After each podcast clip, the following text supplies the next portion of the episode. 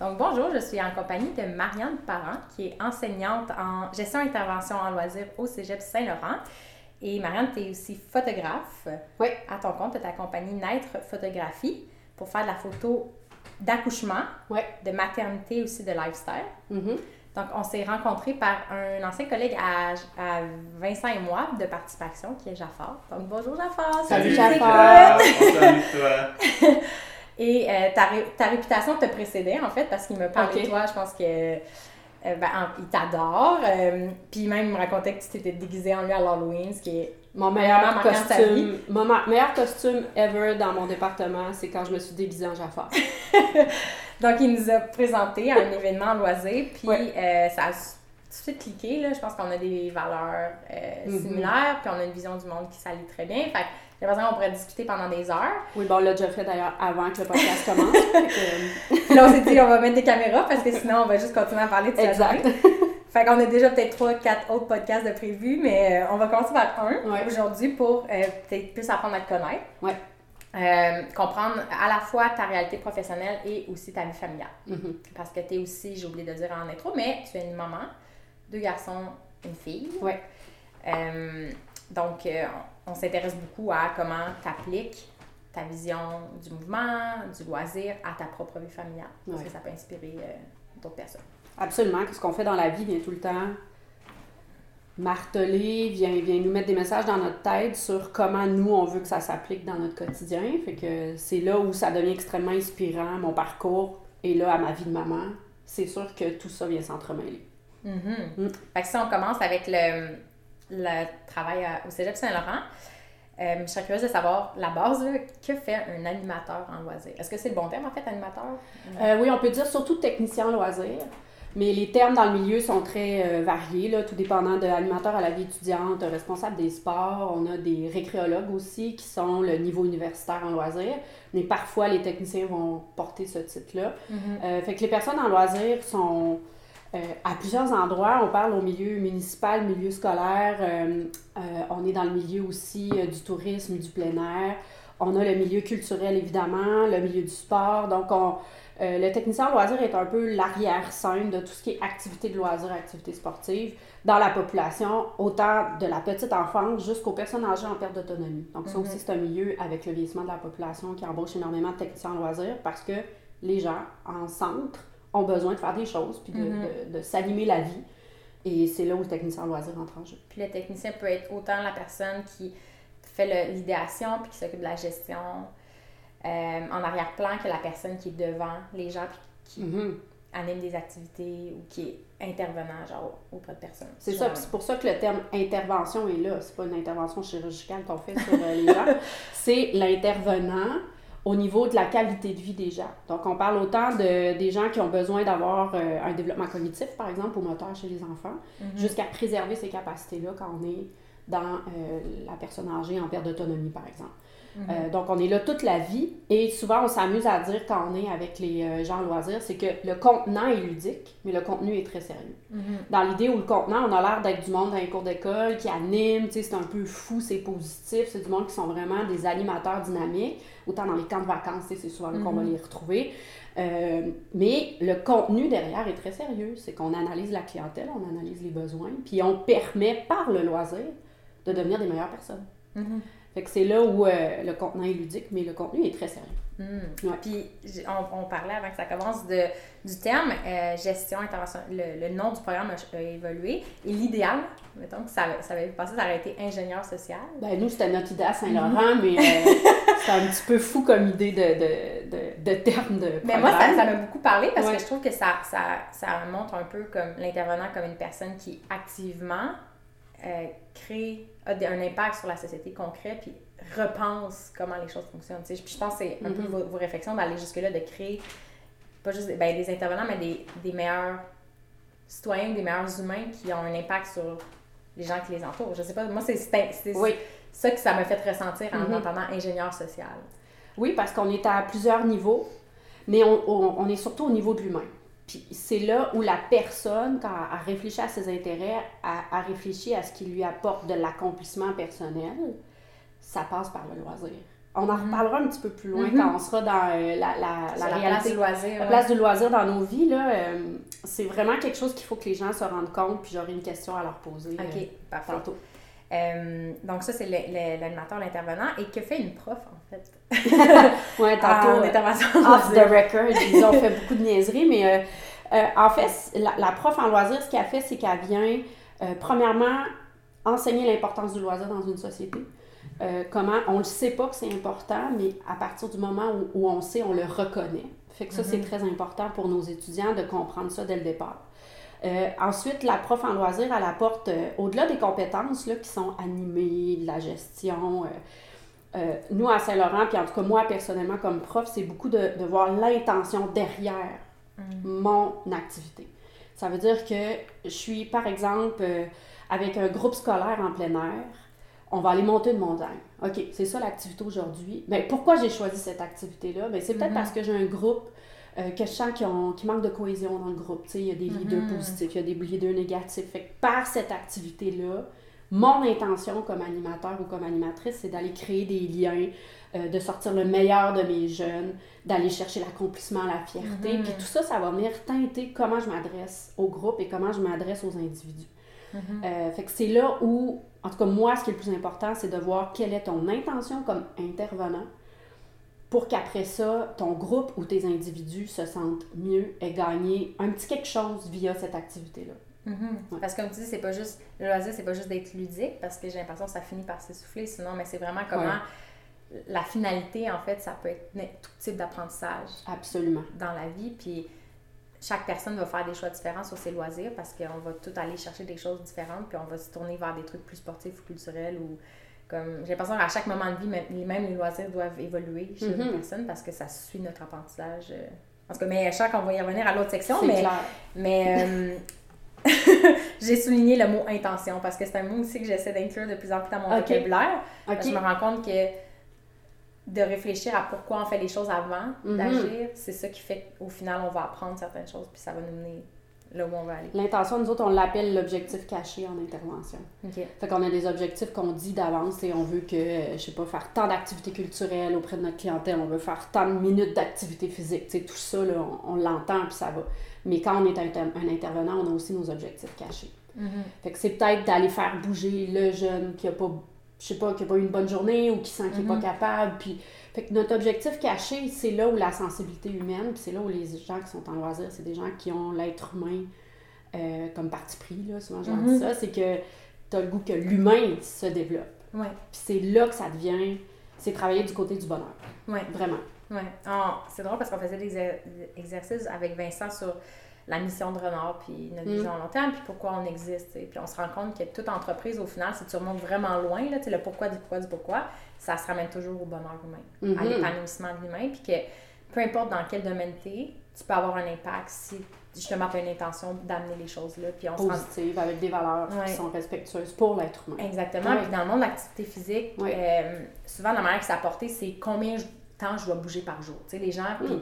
les gens veulent, ils s'intéressent à ça. Dis-moi, faut que je bouge une demi-heure ou une heure? Puis là, les gens, comme, ils veulent peut-être juste atteindre ce minimum-là, ou on se rend compte dans les études, en fait, que les gens atteignent même pas le minimum minimum. Non. Mais je pense que si les gens ont de la difficulté, c'est parce que ça fait pas de sens.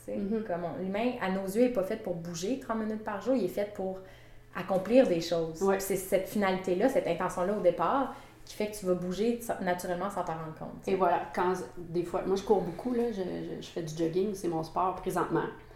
Mais, puis là, j'avais une amie dernièrement qui, qui a dit, Ah, OK, je vais commencer la course, puis tout ça, tu sais, euh, souhaite-moi bonne chance, as-tu des trucs pour moi? Puis la seule chose que j'y ai dit, c'est cours par amour, Mhm. cours pas par orgueil. Mhm. Parce que l'orgueil nous rattrape. Il faut que je cours en Ouais. tant de temps, il faut que je fasse tant de minutes. Aujourd'hui, il faudrait que je fasse des intervalles, puis là, il faudrait que je fasse des sprints. Puis là. Non, cours par amour, Mhm. cours pas par orgueil. Mhm.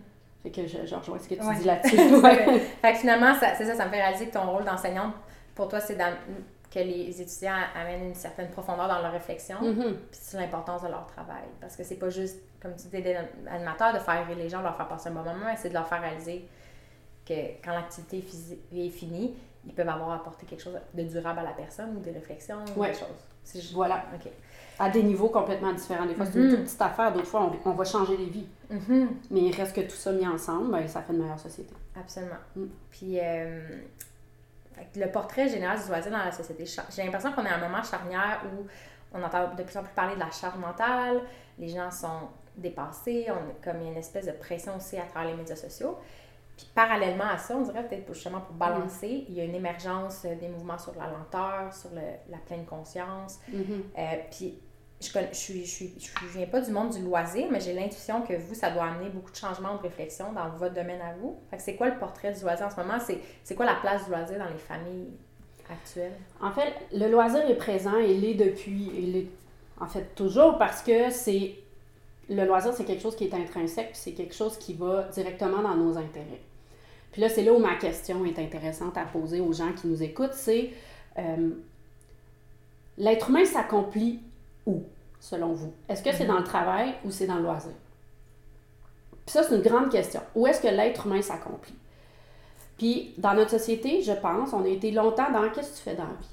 Sais, le, le, travail prenait énormément de place dans la notoriété qu'on avait face aux autres, dans l'image qu'on projetait face aux autres. Puis ça a été omniprésent. Mm-hmm. Je sens que de plus en plus, en tout cas, il y a un effort collectif qui est, c'est quoi le travail, il n'y a pas juste ça dans la vie. Mm-hmm. On peut peut-être dire merci aux milléniaux, là, ils se font souvent euh, tirer des roches, là, énormément, mais les milléniaux arrivent avec une conception du travail que je mm-hmm. pense qu'on doit écouter davantage, qui est, je vais changer de job souvent, moi, c'est important le temps de travail, que ça soit pas du 9 à 5. Il faut que ça soit flexible. Il faut que je sois capable de travailler de la maison. Faut que et là, on est en train de nous se faire un petit peu shaker sur ce que tu fais dans la vie ne devrait pas être la première chose qui te définit. Mm-hmm.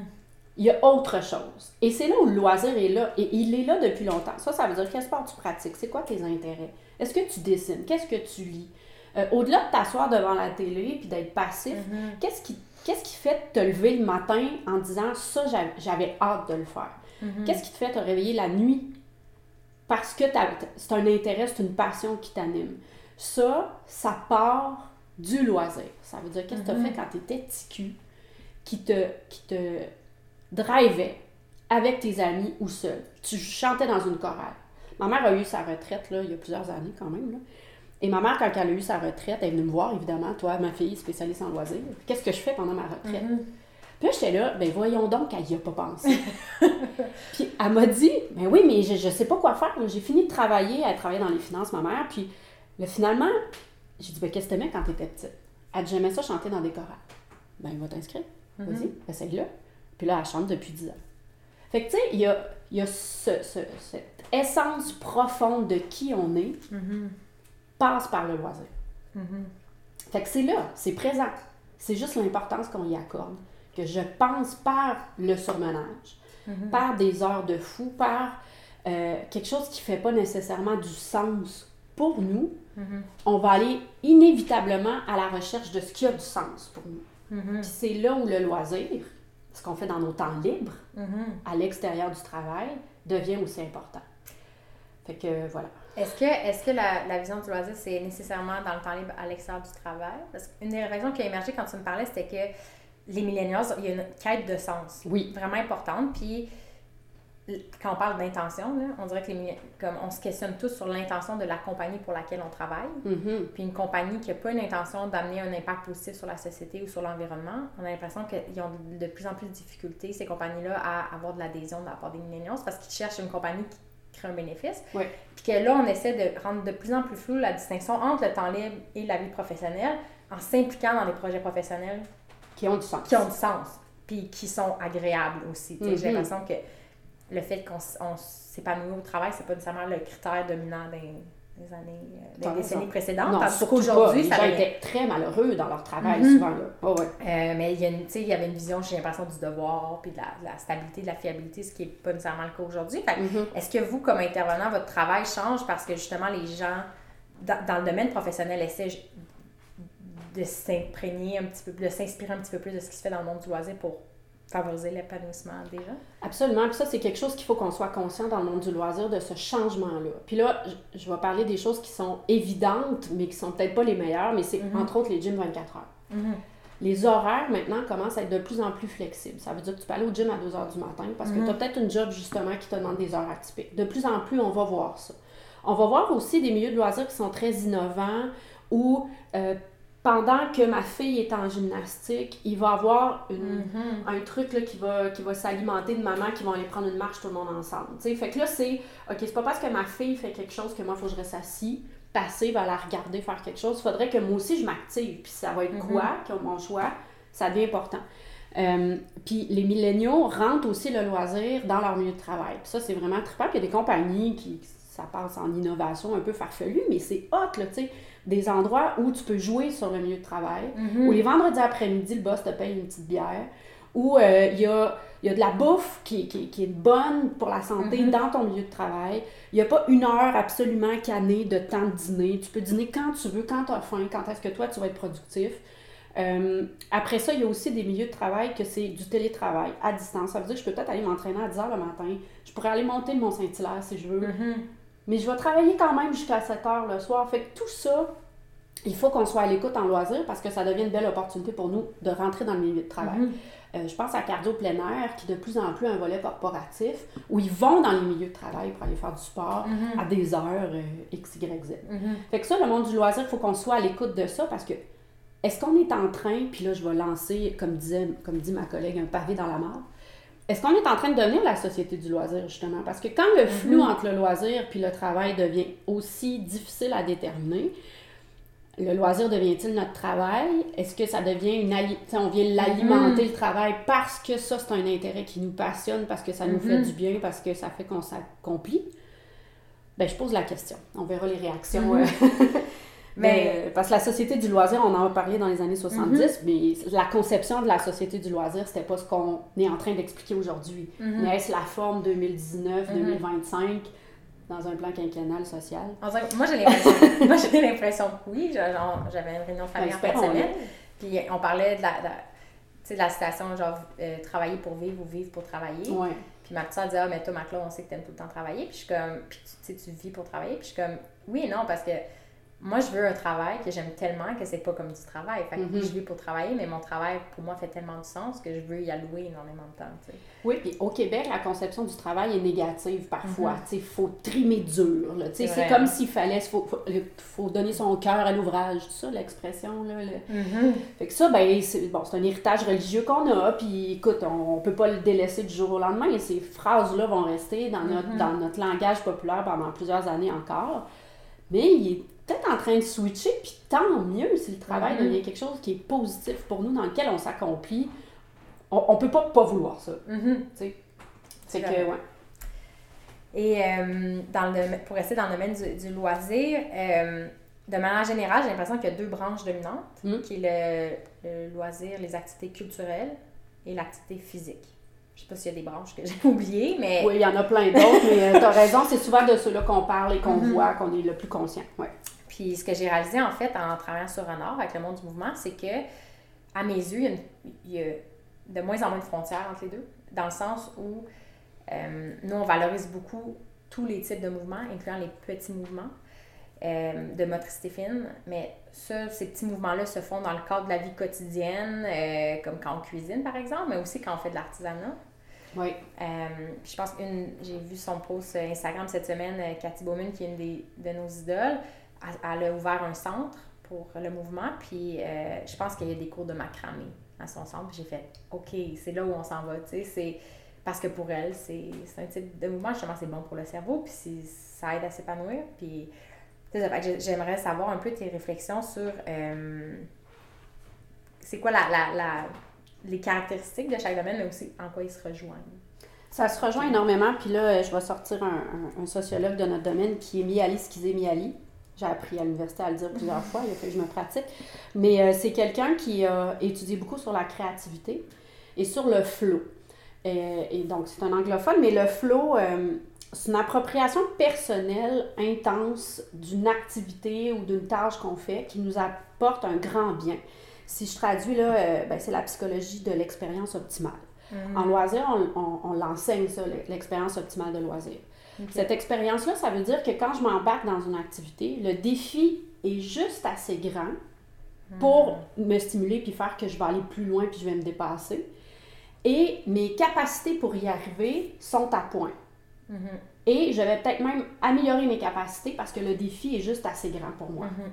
c'est là où euh, Ali inspire énormément en loisir. Ça veut dire que quand quelqu'un s'engage ou commence une activité, il faut qu'on sache un peu où la personne se place dans mhm. ses capacités, mais aussi dans ce qu'il veut accomplir. Et c'est là où l'intervenant en loisir, c'est sa job. Là. De mhm. regarder, OK, t'es qui? Je te prends où? Puis où est-ce que je peux t'amener face en analysant tes capacités, en regardant ce que toi, tu veux accomplir derrière ça. Alors, le flow de Schizémiali, euh, que je, je l'ai traduit, c'est une absorption totale d'une personne par son occupation. Et lui, il va vraiment loin. Là. Il dit que c'est comme un peu une drogue. C'est, les, les, mm. coureurs vont dire que c'est la zone, là, le mm-hmm. runner zone, là, où euh, on est un peu en train de flotter et de transcender dans une activité parce que euh, on est tellement dedans que ça nous apporte un état second. Puis là, le loisir est un peu une drogue du bonheur là-dedans. Mm-hmm. c'est, génial. Euh, puis là, je vais faire réfléchir les gens sur quelle activité vous faites qui fait que vous êtes tellement absorbé par cette activité-là que vous en oubliez votre quotidien, vous en oubliez vos préoccupations, vous en oubliez le stress, l'anxiété. Vous êtes tellement absorbé que là, le temps n'existe plus. Mm-hmm. Ça, c'est le flow de. Et c'est au centre de notre intervention en loisir. Et c'est là où le sport, la culture, euh, l'expérience scientifique, euh, la recherche, la lecture, mm-hmm. vient tout se mêler ensemble. Puis c'est là où tu dis, on dirait que le culturel, le sportif finit par tout se mêler. Mm-hmm. Ben oui, parce qu'on est à l'opposé de l'aliénation de l'homme. L'aliénation, c'est de ne pas voir le produit de ce qu'on fait à chaque mm-hmm. jour. Là. On devient ah. aliéné. Mais le loisir et tout ce mouvement-là que tu parles, ça veut dire que je commence quelque chose, j'ai exactement les capacités pour le faire. Le défi est parfait pour moi, je tombe dans un état de flow et j'en vois le résultat. Hmm. Et je suis conscient du résultat. Que ce soit sportif, que ce soit culturel, artistique, musical, name it, là, j'arrive à voir le résultat de cet état-là. Et là, on est dans l'accomplissement personnel. Mm-hmm. Là, on tombe sur l'estime de soi, on tombe sur nos propres capacités personnelles à à effectuer une tâche ou à s'engager mhm. dans quelque chose de nouveau. Fait que c'est pour ça que le macramé, là, il est présent le macramé, mhm. puis tant mieux si quelqu'un arrive, cool, macramé, flow, on fait nos affaires, on voit le résultat final, on retourne chez nous, on est heureux. Parce qu'on a accompli quelque chose pour soi. Ouais. Fait que c'est là où tout ça se mélange. Moi, je me, je me rends compte que l'acte créatif peut être créatif sans être artistique, là, comme les gens pensent que des fois, les mhm. gens disent « Ah, je suis pas artistique, euh, pensent que c'est juste faire une peinture abstraite ou, je suis pas bon en dessin, etc. Mais je me rends compte que, euh, mettons, tu regardes les gens comme les cuisiniers, j'ai écouté plein d'émissions de, ah, ils ont du chef flow. Là, ils ont du flow intense, ils créent des choses, puis ils voient le résultat. Puis j'ai l'impression que à l'ère industrielle, où il y a des produits qui sont faits en série, puis on ne voit pas le processus de création, autant comme justement dans le monde industriel que dans le monde de l'alimentation, on est tanné qu'on veut voir on veut savoir d'où vient la chose, comment elle a été créée, puis il y a une espèce de retour du fait à la main puis du local, puis j'ai l'impression que c'est pas anodin. Euh, je, vais, sortir une tasse qui est juste derrière toi, là, mais on a découvert une artiste céramiste, puis pour moi, ça le représente.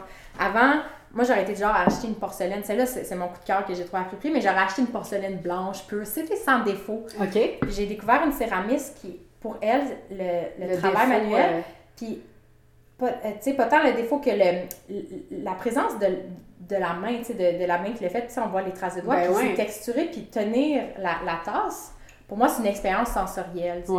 Puis j'aurais jamais pensé dans ma vie aimer autant un produit en me disant, quand je le vois, j'imagine la céramiste qui l'a fabriqué. Je me rappelle que c'est un humain qui a mis du temps et de la réflexion, puis ça m'a fait réaliser que, on dirait, on est émerveillé par le, le, mouvement humain maintenant et non pas juste par l'ingéniosité d'une machine qui peut faire un pot en série mille fois. Tu sais, je pense que Maintenant qu'on sait que l'humain est capable de tout faire, mm-hmm. parce qu'il n'y a plus de limite, tu sais, c'est plus. Euh, là, on dirait qu'on se pose la question de dire, OK, mais l'objet fait-tu du sens? Ou, puis quand tu parles de voir le résultat, je pense que c'est ça qui est magnifique des petits mouvements ou d'adopter cette perspective-là, de dire, mon but, c'est pas juste de m'entraîner pour dans six mois avoir des abs, c'est de mm. dire, qu'est-ce que je suis capable de faire dès maintenant qui, si je concerne moi-même, me fait réaliser que j'ai des réactions différentes où j'apprends quelque chose, où je vis quelque chose, puis que je vois le résultat devant mes yeux. Puis là, on est dans la pleine conscience. Mm-hmm. Tout à fait. Fait que j'ai pris plein de notes parce que c'est vraiment des, un nouveau vocabulaire pour moi, l'aliénation de l'homme, mais on dirait que je comprends exactement. Ouais. Que c'est difficile de travailler sur quelque chose quand tu vois jamais la finalité ou que tu vois pas ta place dans la chaîne ou dans... Voilà, puis je pense que tu disais tantôt dans les milieux de travail, on a besoin de ça aussi, ou on veut aller dans un milieu de travail qui, qui a justement cette sensibilité-là à l'humain, cette mhm. sensibilité-là où je veux voir le début, le milieu et la fin. Mhm. C'est peut-être là le rejet justement de la prochaine génération, de ces multinationales-là. Il va mhm. falloir voir maintenant des branches locales, adaptées à la culture locale, mhm. adaptées aux gens qui sont là. Même si c'est Ikea, mhm. ben il y a, y a Ikea Montréal, Puis même Ikea Cavendish, qui n'est pas pareil que le Ikea, il est où l'autre dont ça arrive sud? À Boucherville. Boucherville, tu sais. C'est pas le même monde, c'est pas la même culture, c'est pas le même environnement. Fait que il y a, y a ça qu'il faut être puis tant mieux, ça veut dire qu'on parle à l'humain puis à ses intérêts puis à qui il est vraiment. Fait que l'intervention c'est, j'ai l'impression de rendre les, les, personnes aptes à trouver par elles-mêmes ce qui les fait vibrer. Oui. Puis c'est ça, il y a, à, ce moment-là, il n'y a plus tant de distinction entre le purement artistique puis le, physique parce que euh, tu peux être, être un nerd et aimer les trucs scientifiques puis genre passer énormément de temps à construire des maquettes en Lego de de genre vaisseau spatial, puis genre, c'est-tu c'est-tu artistique, c'est-tu... C'est comme, il y a, C'est un loisir, en tout cas. C'est un loisir. c'est ça l'important, en fait. Est-ce que ça te rend heureux, puis ça te fait vivre? Voilà, c'est ça. Puis la créativité derrière, euh, c'est pas d'être bon en dessin. Moi, j'ai donné le cours de créativité euh, au cégep, puis les étudiants rentraient au premier cours. Non, mon Dieu, un cours de créativité, moi, je suis pas bon en dessin. Excuse-moi, mais tu dessineras rien ici, là. Mm-hmm. Il n'y a pas de dessin, là. C'est de la mm-hmm. créativité, c'est un processus individuel. Il faut que ça t'appartienne. Tu vas faire ce que toi, tu as le goût de faire. Mm-hmm. Fait que, voilà. Euh, super intéressant. On va aller dans euh, ta réalité de parent. Oui. Puis voir comment cette vision-là du loisir, cette vision-là du mouvement aussi, euh, imprègne ton quotidien, en fait. Parce qu'on a eu des, belles discussions sur comment te repenser un peu ta maison, mm-hmm. un peu ton approche avec tes enfants sur la liberté que tu leur donnes dans leur choix, puis dans leur, la possibilité qu'ils prennent des risques par eux-mêmes. Ouais. puis je pense que ça, c'est super intéressant. Fait peut-être une question T'as une question ouverte assez vaste. C'est comment ça se passe euh, chez vous? C'est quoi la réalité dans la. Ça se passe, euh, ça se passe très bien. tu sais, contrairement à ce que tout le monde, ça doit être le chaos chez vous. Ouais, mais c'est un chaos tellement trippant. Mais euh, avant, il faut que je parle un peu de mon parcours. oui, c'est vrai. On a... de, oui, parce que les gens vont comprendre pourquoi tout d'un coup tout ça fait du sens pour mhm. moi. quand j'avais 5 ans, on m'a mis des, des patins dans les pieds, pas des papiers, des patins. Et j'ai pas arrêté jusqu'à 19 ans. Fait que j'étais euh, une enfant qui patinait beaucoup, beaucoup. J'en mangeais, je, me levais la nuit pour patiner probablement. Et euh, ça a été un sport qui a euh, qui m'a amené énormément. Donc, le côté athlète, je l'ai vécu, le sport international, puis tout ça, c'était pour moi... Patin de... vitesse? Patinage artistique au départ individuel, mais ensuite, j'ai découvert et on m'a amené vers le patinage synchronisé, qui est en équipe, et je me suis retrouvée énormément dans le fait que ça soit un sport d'équipe. Et c'est là où on a voyagé de façon internationale et ça a été euh, des années magnifiques pour moi qui m'a fait goûter à, l'échec, qui m'a fait goûter au sport, au bienfait du sport, à l'esprit d'équipe. Fait que ça, c'est important pour moi de le mentionner. Ensuite, euh, j'ai toujours été friande de plein air parce que ma mère m'envoyait dans les camps de vacances l'été. C'était mon congé de patin. Et euh, donc, pour moi, le plein air est aussi quelque chose de très important. L'endroit où je me sens le mieux, c'est en nature. Si je veux prendre des vacances, je m'en vais dans le bois. Fait que puis je le dis à, mes, à mon entourage, j'ai besoin de bois. Fait que ça, dans mon enfance, ça a été placé et c'est resté. Ensuite, euh, j'ai décidé d'aller euh, étudier en loisir parce que euh, j'ai une personnalité positive à la base. Puis les camps m'ont amené vers, parce qu'après avoir été campeuse, je suis devenue monitrice et puis j'ai mm-hmm. monté dans les organisations. Puis c'est un endroit dans lequel je me sentais tellement bien que j'ai décidé d'aller étudier là-dedans. Fait que ça, c'est un peu le, le parcours qui fait qu'aujourd'hui, pour moi, ça c'est important parce que ces valeurs-là étaient mm-hmm. ancrées quand j'étais enfant. quand, c'est là où les gens peuvent peut-être réfléchir à les valeurs qui rentrent dans notre vie rapidement, qui nous font du bien, mm-hmm. on va les garder toute notre vie. Mm-hmm. Puis elles vont être importantes pour nous toute notre vie. Fait que ça, ça fait partie des, choses qui pour moi est importantes. Ensuite, ben, j'ai travaillé en loisir, surtout en événements, en gestion de bénévoles, euh, puis aussi euh, auprès des écoles primaires en milieu défavorisé. Ça a été un peu mon parcours. Ce qui a fait que maintenant, depuis que j'enseigne en loisirs, les cours que, le cours que je préfère, c'est le cours de sport et plein air. C'est sûr, parce que maintenant, on comprend pourquoi. Fait que ça, c'était la table que je voulais mettre sur mon parcours mhm. parce que ça. Il y en a qui vont faire ben, pourquoi tout d'un coup cet intérêt? Moi, j'aime pas ça aller en plein air à cause des mouches puis tout. C'est mhm. bien correct, allez-y pas si vous aimez pas ça. Mais mhm. moi, ça fait du sens. Fait que voilà. Euh, Fait que chez nous, bon, j'ai trois enfants, j'en ai un de 10, fait que Xavier, mon plus vieux, Bernard a 8 ans et Stella va avoir 6 ans la semaine prochaine. Euh, donc, ils sont assez rapprochés et euh, rapidement, il était bébé, Xavier, là, il devait avoir 3-4 mois, je m'ennuyais à la maison. C'était en congé de maternité. Ouais. Puis les femmes qui restent à la maison, je vous lève mon chapeau, là, pour qui rester à la maison, c'est un accomplissement, là, je vous trouve vraiment hot. Je fais pas partie de ces femmes-là. fait que je... Puis je m'assume, là. Fait que tu es retournée travailler ou tu t'es occupée à la maison? Ben, j'ai commencé à m'occuper. Il y a des bouts où je suis retournée travailler rapidement. Mon chum a pris une partie du congé parental parce que je me connaissais plus. Fait que je savais Mhm. qu'il fallait que je retourne travailler plus vite. Mais euh, rapidement, la question de qu'est-ce qu'on fait est Mhm. arrivée dans mon quotidien. Alors, le mouvement, pour moi, est devenu tout de suite quelque chose qu'on devait faire. Tu sais, il fallait qu'on bouge, il fallait qu'on sorte, il fallait qu'on fasse quelque chose de notre vie. Et c'est Xavier qui a eu les premières euh, activités euh, testées par maman. J'ai acheté des livres, je me suis mis à lire là-dessus sur le mouvement. faut comprendre que 4 ans, 5 ans plus tard, euh, Xavier a été diagnostiqué avec un TDAH. Alors, il y a aussi le fait que mon fils en avait besoin. Fait que, tu sais, Mhm. c'est venu teinter. Est-ce que, parce que tu es super dynamique, est-ce que Ouais. tu te considères hyper active? Non, pas Ok. pantoute. non, c'est ça. Puis ça, on se le fait tellement demander. Ben Bon, oui. la pomme tombe pas ben, ben loin de l'arbre. Penses-tu que toi aussi t'es TDAH? Non. Mhm. J'ai pas les symptômes, j'ai pas... Je le vois à mon fils comment ça roule dans sa tête, là. Mhm. Puis ça, ça roule dans la mienne aussi, mais pas à ce niveau-là. Il y a besoin d'aide pour se concentrer. Ouais. Fait, que, fait que ça aussi, c'est venu, euh, l'étude du mouvement, puis c'est venu chercher des spécialistes. On est allé voir des ergothérapeutes avec Xavier, puis tout ça. Puis je me suis fait dire, oui, il faut qu'il bouge, mais il faut pas qu'il bouge n'importe comment. Fait que le mouvement, c'est pas juste du mouvement. Le mouvement, il faut que ça soit euh, au bon moment, puis il faut que ça, ça aide finalement la Mhm. personne qui est en train de le faire. Il faut que ça y apporte du bien. Fait qu'on a découvert plein de façons que Xavier, quand il bouge, ça le désorganise complètement. OK. Mais quand il bouge d'une autre façon, ah, tout d'un coup, on a une, on a une attention. OK. Fait que faites attention, ceux qui ont des TDAH à la maison, OK? que là, on se fait tout le temps dire, faut qu'ils fassent du sport, fais-les bouger, fais-les bouger. Mhm. Ouais, mais des fois, c'est pas la réponse. Des fois, c'est fais-le méditer. Tu sais, OK. Ouais. Parce que c'est pas nécessairement d'aller se tirer sur un terrain de soccer à courir comme un débile pas à suer qui est la réponse pour un TDAH. Ouais. Je veux juste faire réfléchir les gens là-dessus parce que, puis aller consulter des ergots, ils vont faire ça avec eux, puis ils vont dire, ton fils, quand il se balance, ça le concentre. Ouais. Mais quand il tourne sur lui-même, t'en as pour une heure de désorganisation totale. Ouais.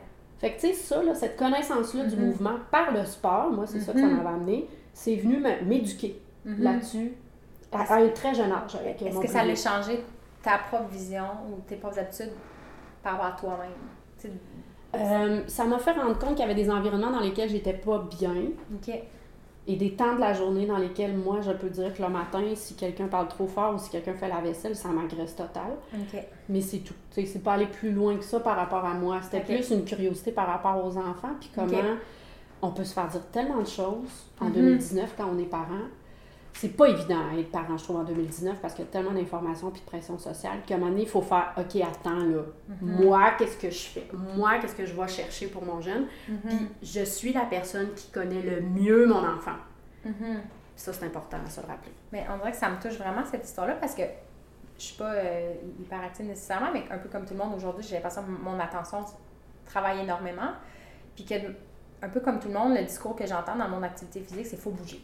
Puis c'est très quantitatif. Il faut bouger Mhm. tant de temps par jour, dépenser tant de calories, d'énergie. Puis une des grandes réalisations qu'on a eues, justement avec Renard, c'est la même chose qu'un peu comme ton enfant, c'est c'est pas de bouger n'importe comment, c'est de bouger de plusieurs façons. Il y a ça. plusieurs possibilités, mais au final, il faut que chaque individu choisisse ce qui est mieux pour lui. Mhm. Parce que le, moi, je pense que humainement, on n'est pas fait pour dilapider notre énergie pour rien Partout. dans la nature. Ben non. Comme, C'est c'est ça. dans la nature, c'est précieux l'énergie, tu veux la conserver. Quand tu bouges, c'est pour acquérir des ressources, comme manger, chasser, etc.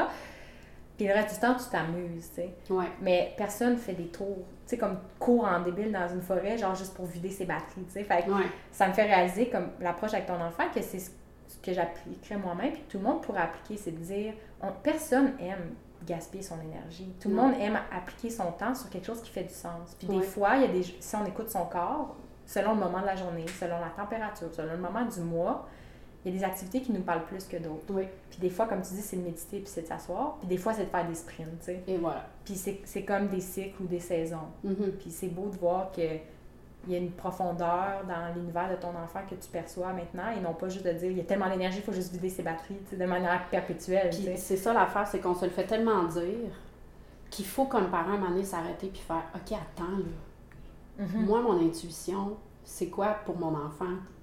Tu sais, des fois, là, on entendait des affaires, là, puis on se disait, ah non, on fera pas ça. Mhm. Même si c'était le plus gros spécialiste du Children's Hospital qui nous Ouais, le ouais. conseillait, non, on le fera pas. Ouais.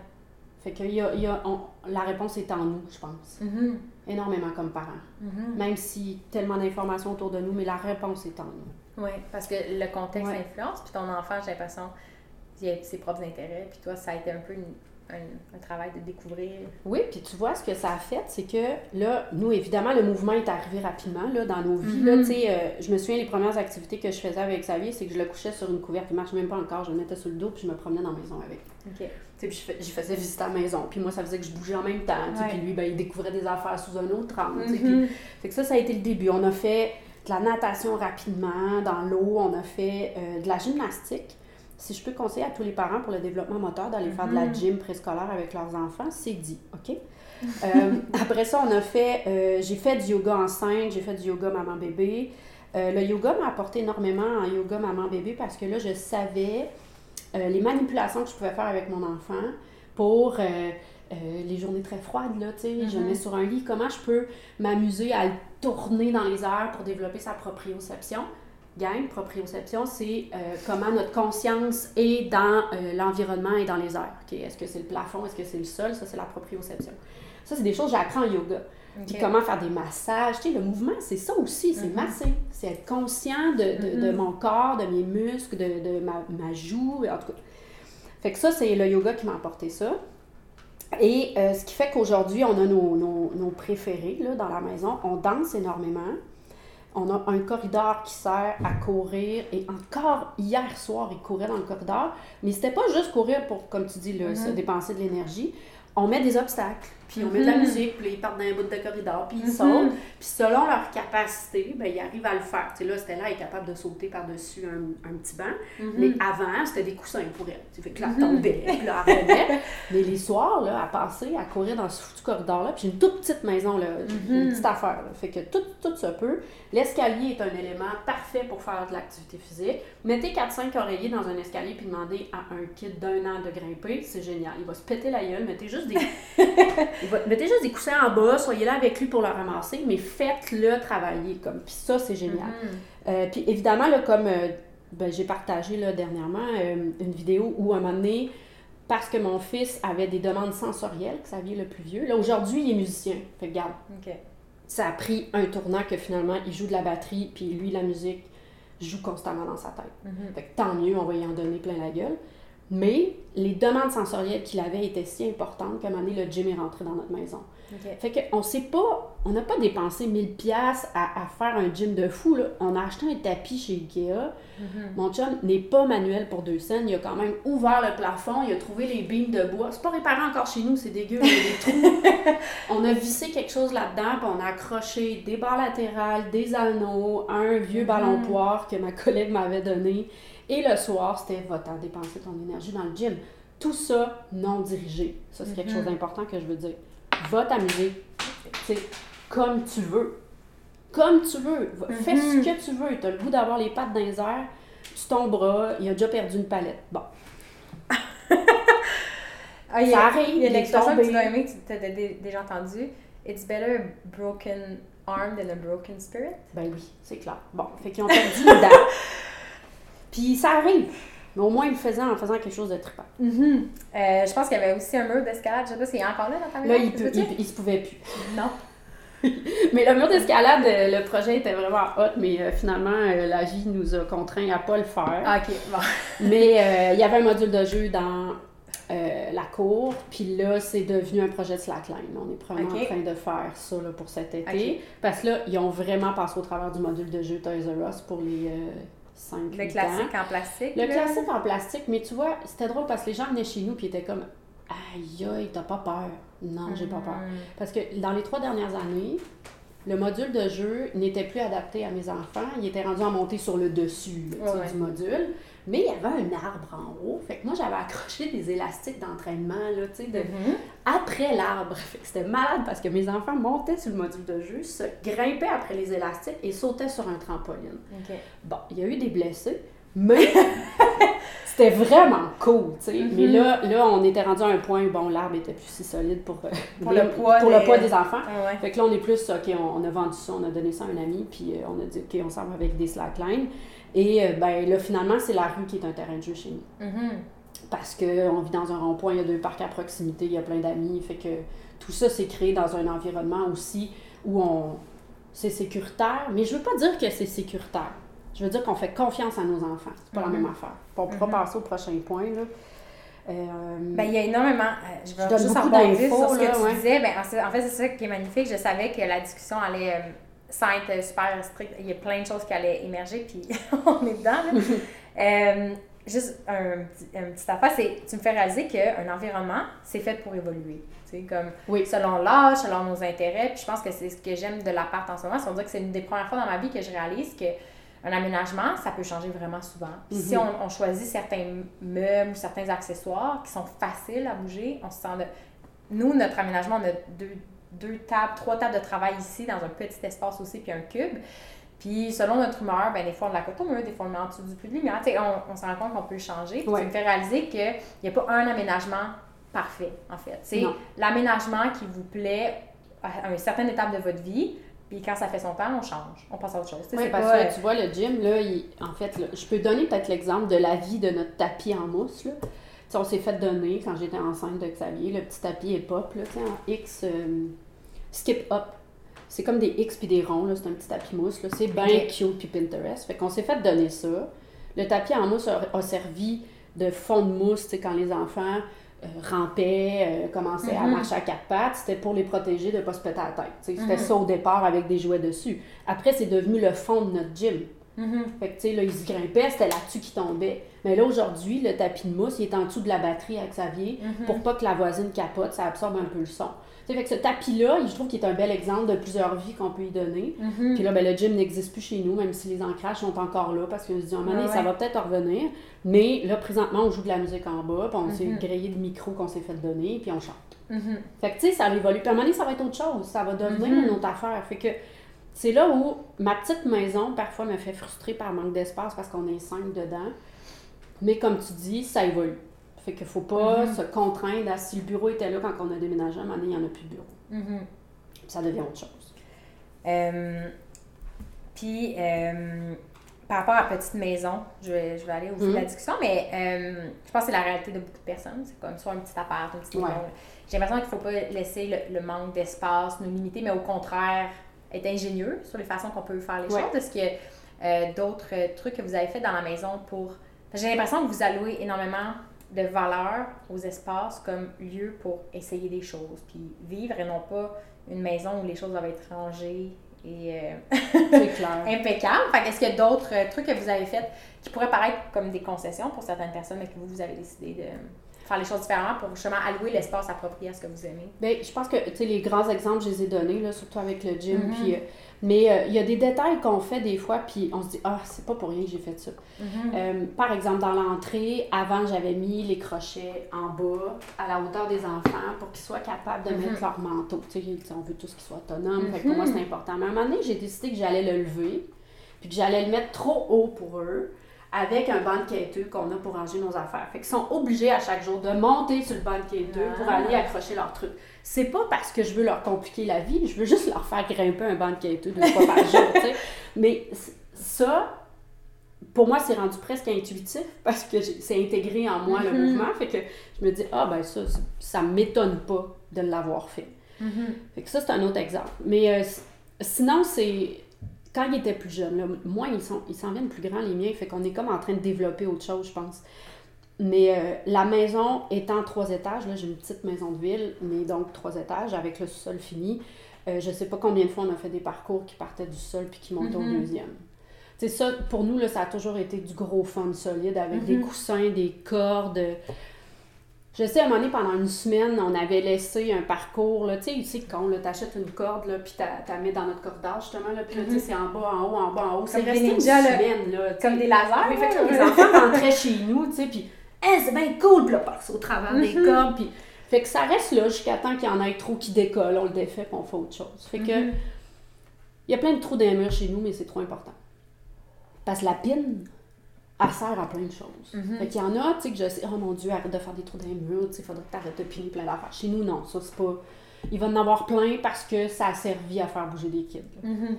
Puis est-ce que.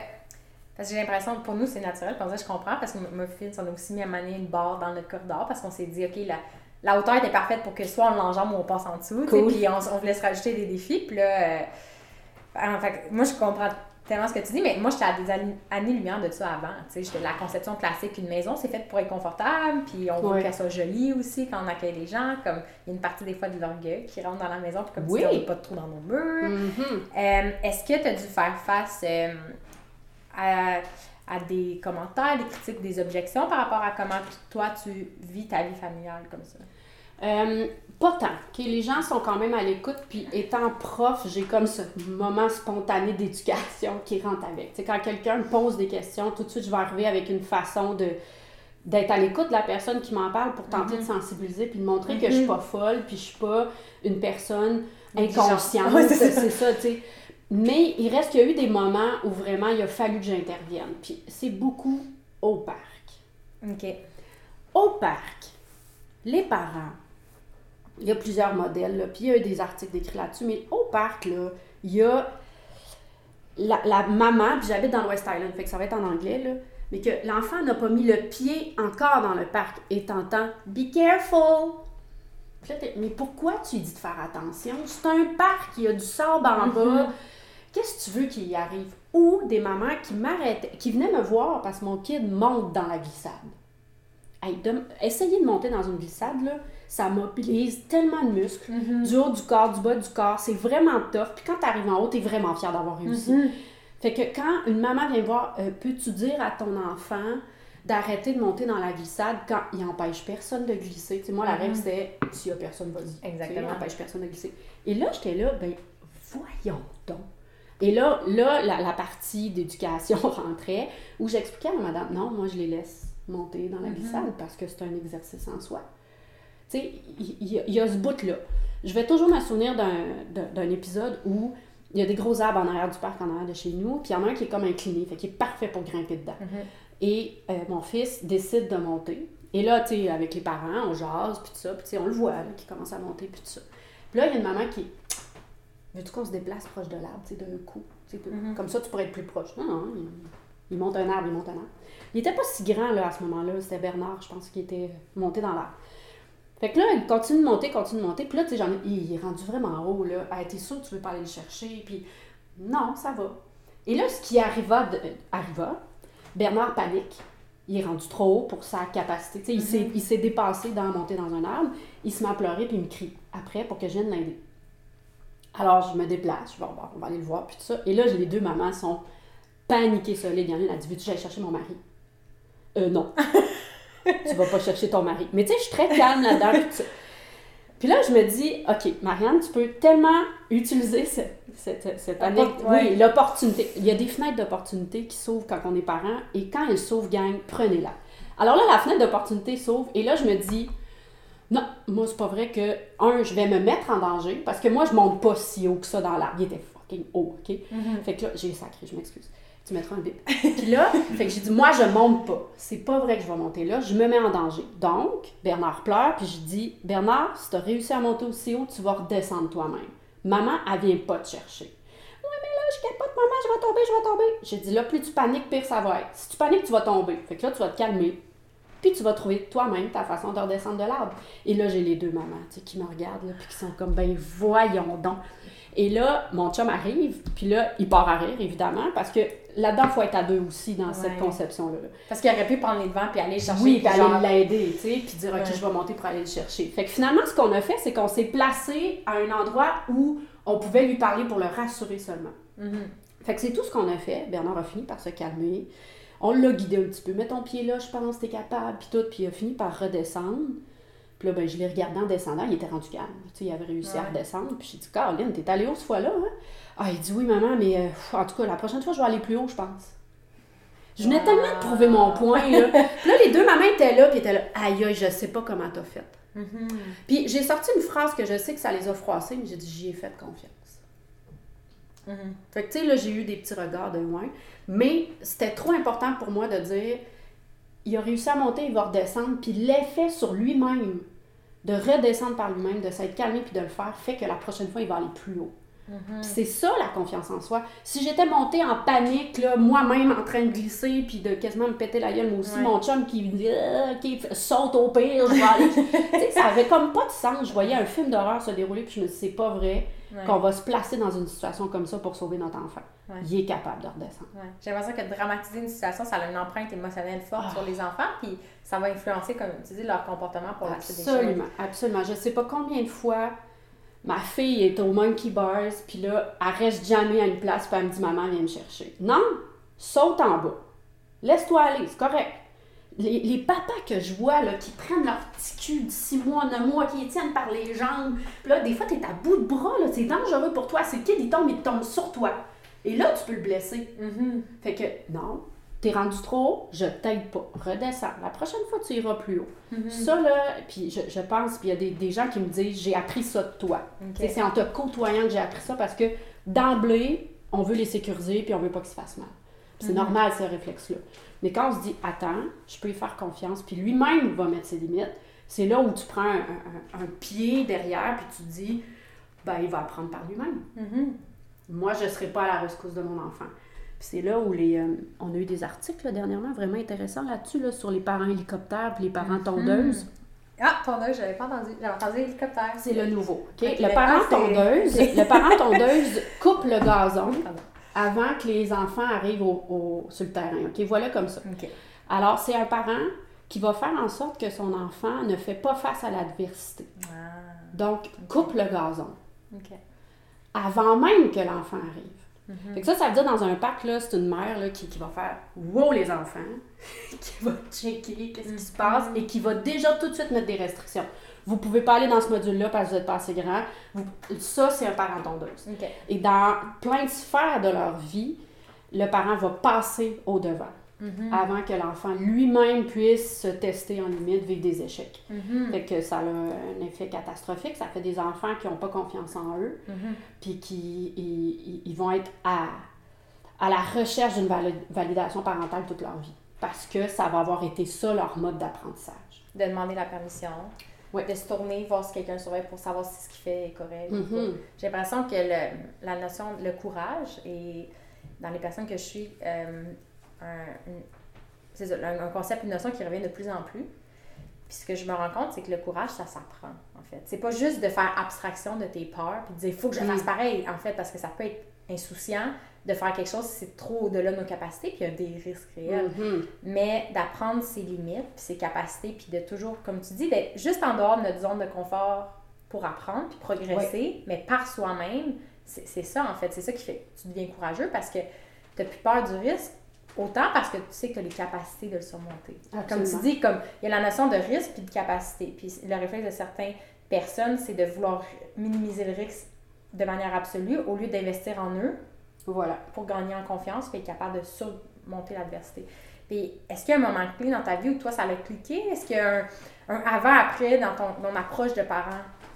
C'est venu assez rapidement. Je pense que c'est dans mes premières euh, visites au parc avec mon enfant que j'ai Mhm. vu comment moi j'allais interagir avec lui et avec eux. Là, après ça, il y en a deux autres qui sont arrivés. Euh, c'est là où j'ai vraiment commencé à voir que c'était une opportunité pour bouger, qu'il Mhm. fallait pas que je perde. Parce que quand on est en train de trop les mettre dans le watt, là, il reste 15 minutes au parc. Parce qu'à un moment donné, ça devient trop dangereux. Puis tu m'as pas écouté. Je t'avais dit de pas monter là. Fait qu'on retourne à la maison. Ouais. Puis ça, c'est une opportunité manquée. Quand dans le fond, Mhm. les après-midi que j'ai passé au parc, à moi, chiller sur un banc de parc. euh, je- tu sais, puis moi aussi, j'ai pris du temps pour moi, puis à les laisser jouer, c'est énorme le nombre d'heures. Puis tu sais, là, euh, il y a ça, là, il y, a une- il y a- une statistique, là, près de 70% des enfants abandonnent la pratique du sport organisé avant 13 ans parce qu'ils n'ont plus de plaisir.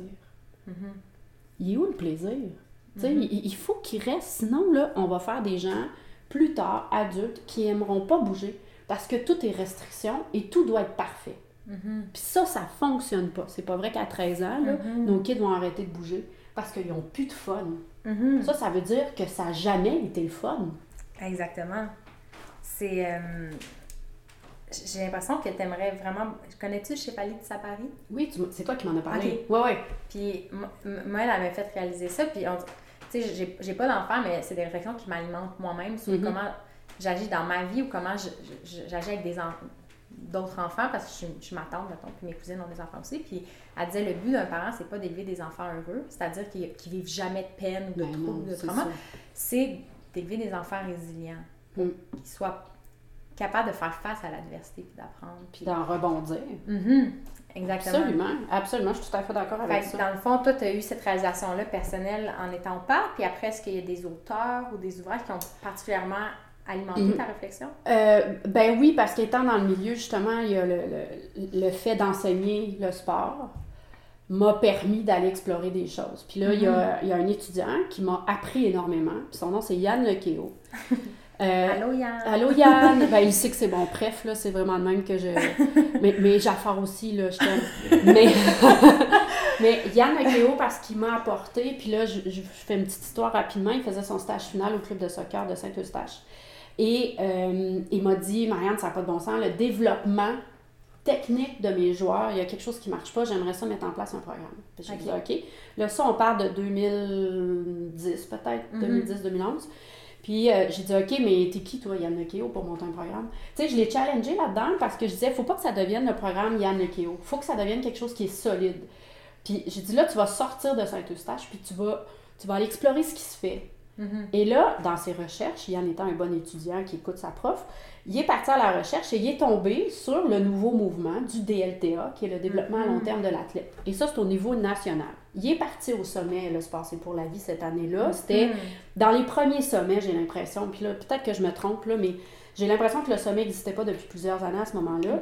Il est revenu avec ça, puis il m'a dit Marianne, c'est exactement de ça que j'avais besoin. C'est Mhm. malade, c'est un niveau national, tout est développé, il y a des étapes de développement, il faut que les jeunes aient du fun, puis après ça, il faut qu'ils apprennent à s'entraîner, après ça, il faut qu'ils apprennent à gagner, puis après ça, ils s'en vont au niveau élite. Fait que toutes ces étapes-là, là, ça rentre dans tous les sports. Là, je l'écoutais, là, puis je waouh, c'est malade. Mhm. Alors, quand on dit que les profs en apprennent autant de leurs étudiants, Mhm. c'est vraiment ça. Alors, avec lui, euh, il a fait son stage final, il a développé un DLTA pour son club de soccer, il est devenu connu, aujourd'hui, il fait des formations, puis bref, Mhm. ce gars-là, pour moi, il, il- il- il dit non, non, c'est à cause de toi, Marianne, mais moi, je vais dire, c'est à cause de toi, Yann. Tu sais, on, on- on a fait un travail d'équipe là-dedans, puis tout le mérite lui revient. Mais donc, pendant que moi, j'ai des jeunes enfants à la maison, on met ça dans les mains, tu sais, on me donne ça Mhm. comme information, puis là, je dis, mais c'est tellement ça. Fait que là, tu vas au club de soccer durant l'été, en U4, Tu sais, on s'entend, ils ont 3 ans, Mhm. et là, tu vois des petits culs de 3 ans jouer au soccer pendant 45 minutes, Mhm. et tu dis, ça n'a pas de bon sens. Qui est c'est ça? Il y a zéro là, qui, ont, qui ont du fun. là. Tu sais, dans tous les enfants, là, Ouais. T'en as trois qui comprennent la game parce qu'ils ont des grands frères qui jouent. Le Ouais. reste, ça monte après les buts, euh, ça, Ça fait un moton, ça arrache les pissenlits, ça check le gazon, puis t'en Ouais. as quatre sur le bas à la couverte qui braillent parce qu'ils savent pas qu'est-ce qu'ils font là, puis t'as les parents derrière qui font faut que t'ailles jouer au soccer. Ou qui sont sur leur cellulaire. Oui, ah, mais ça c'est un autre fléau là. Non, mais j'ai l'impression parce que pour le parent, ça peut être très ennuyant. Oui. Mais, euh, mais juste pour euh, revenir sur le DLTA, parce que je pense que c'est pas tout le monde qui serait nécessairement familier avec ça. Moi aussi, c'est une lecture qui a changé ma perspective parce que je me disais, bon, moi, en faisant parler du mouvement puis de Mhm. l'épanouissement, est-ce que je vais me faire taper, pas taper du dos, critiquer par le, le monde de l'athlète en disant, mais non, mais c'est sérieux, puis il faut être sérieux dans la vie, puis il faut comme être rigoureux, puis avoir des objectifs clairs, puis tout.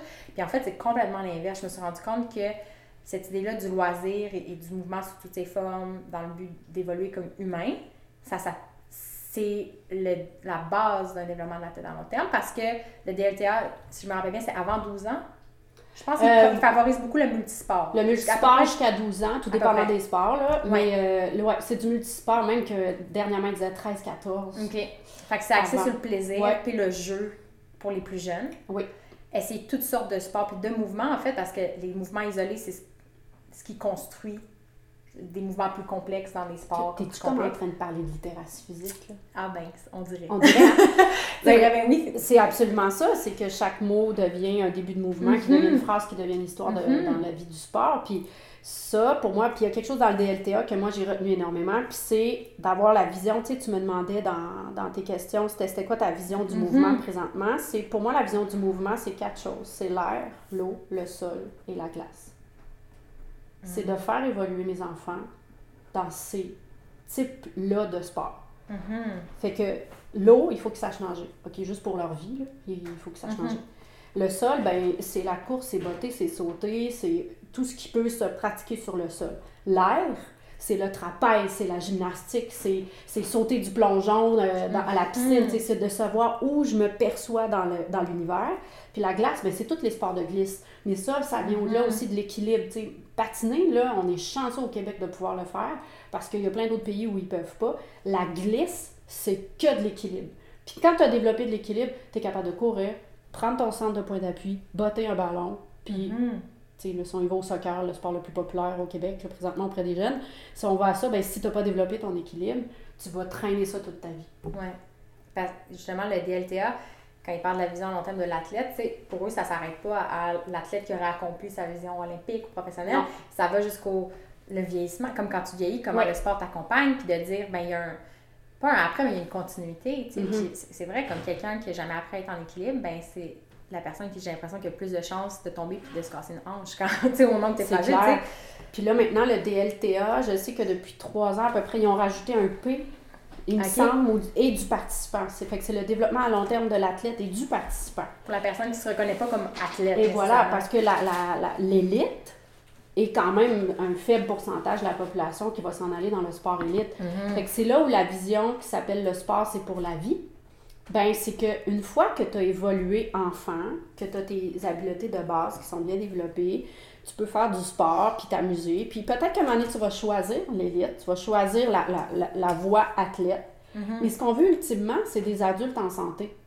On veut une société en santé. Fait que pour y arriver, le DLTA et le mouvement, le sport, c'est pour la vie. Puis là, je fais de la pub, pas parce que je les représente, là. C'est pas ça du tout. Je sais pas si ils rien à vendre aux gens. En fait, c'est comme plus aux organismes. Ils font affaire avec les organismes. Puis je les connais même pas, j'ai- zéro, j'ai pas d'agenda caché en Ouais, vous parlant du DLTA, c'est pas ça du tout, puis c'est mon rôle de prof de faire de la recherche, puis de Ouais. regarder c'est quoi les nouvelles affaires qui ressortent, puis quand tu tombes sur le DLTA, ça fait plein de sens. Mhm. Fait qu'ils le savent même pas, mais je l'enseigne à mes étudiants parce que je leur Mhm. dis ça, quand tu rentres dans une fédération sportive, tu vas aller d'abord chercher leur DLTA.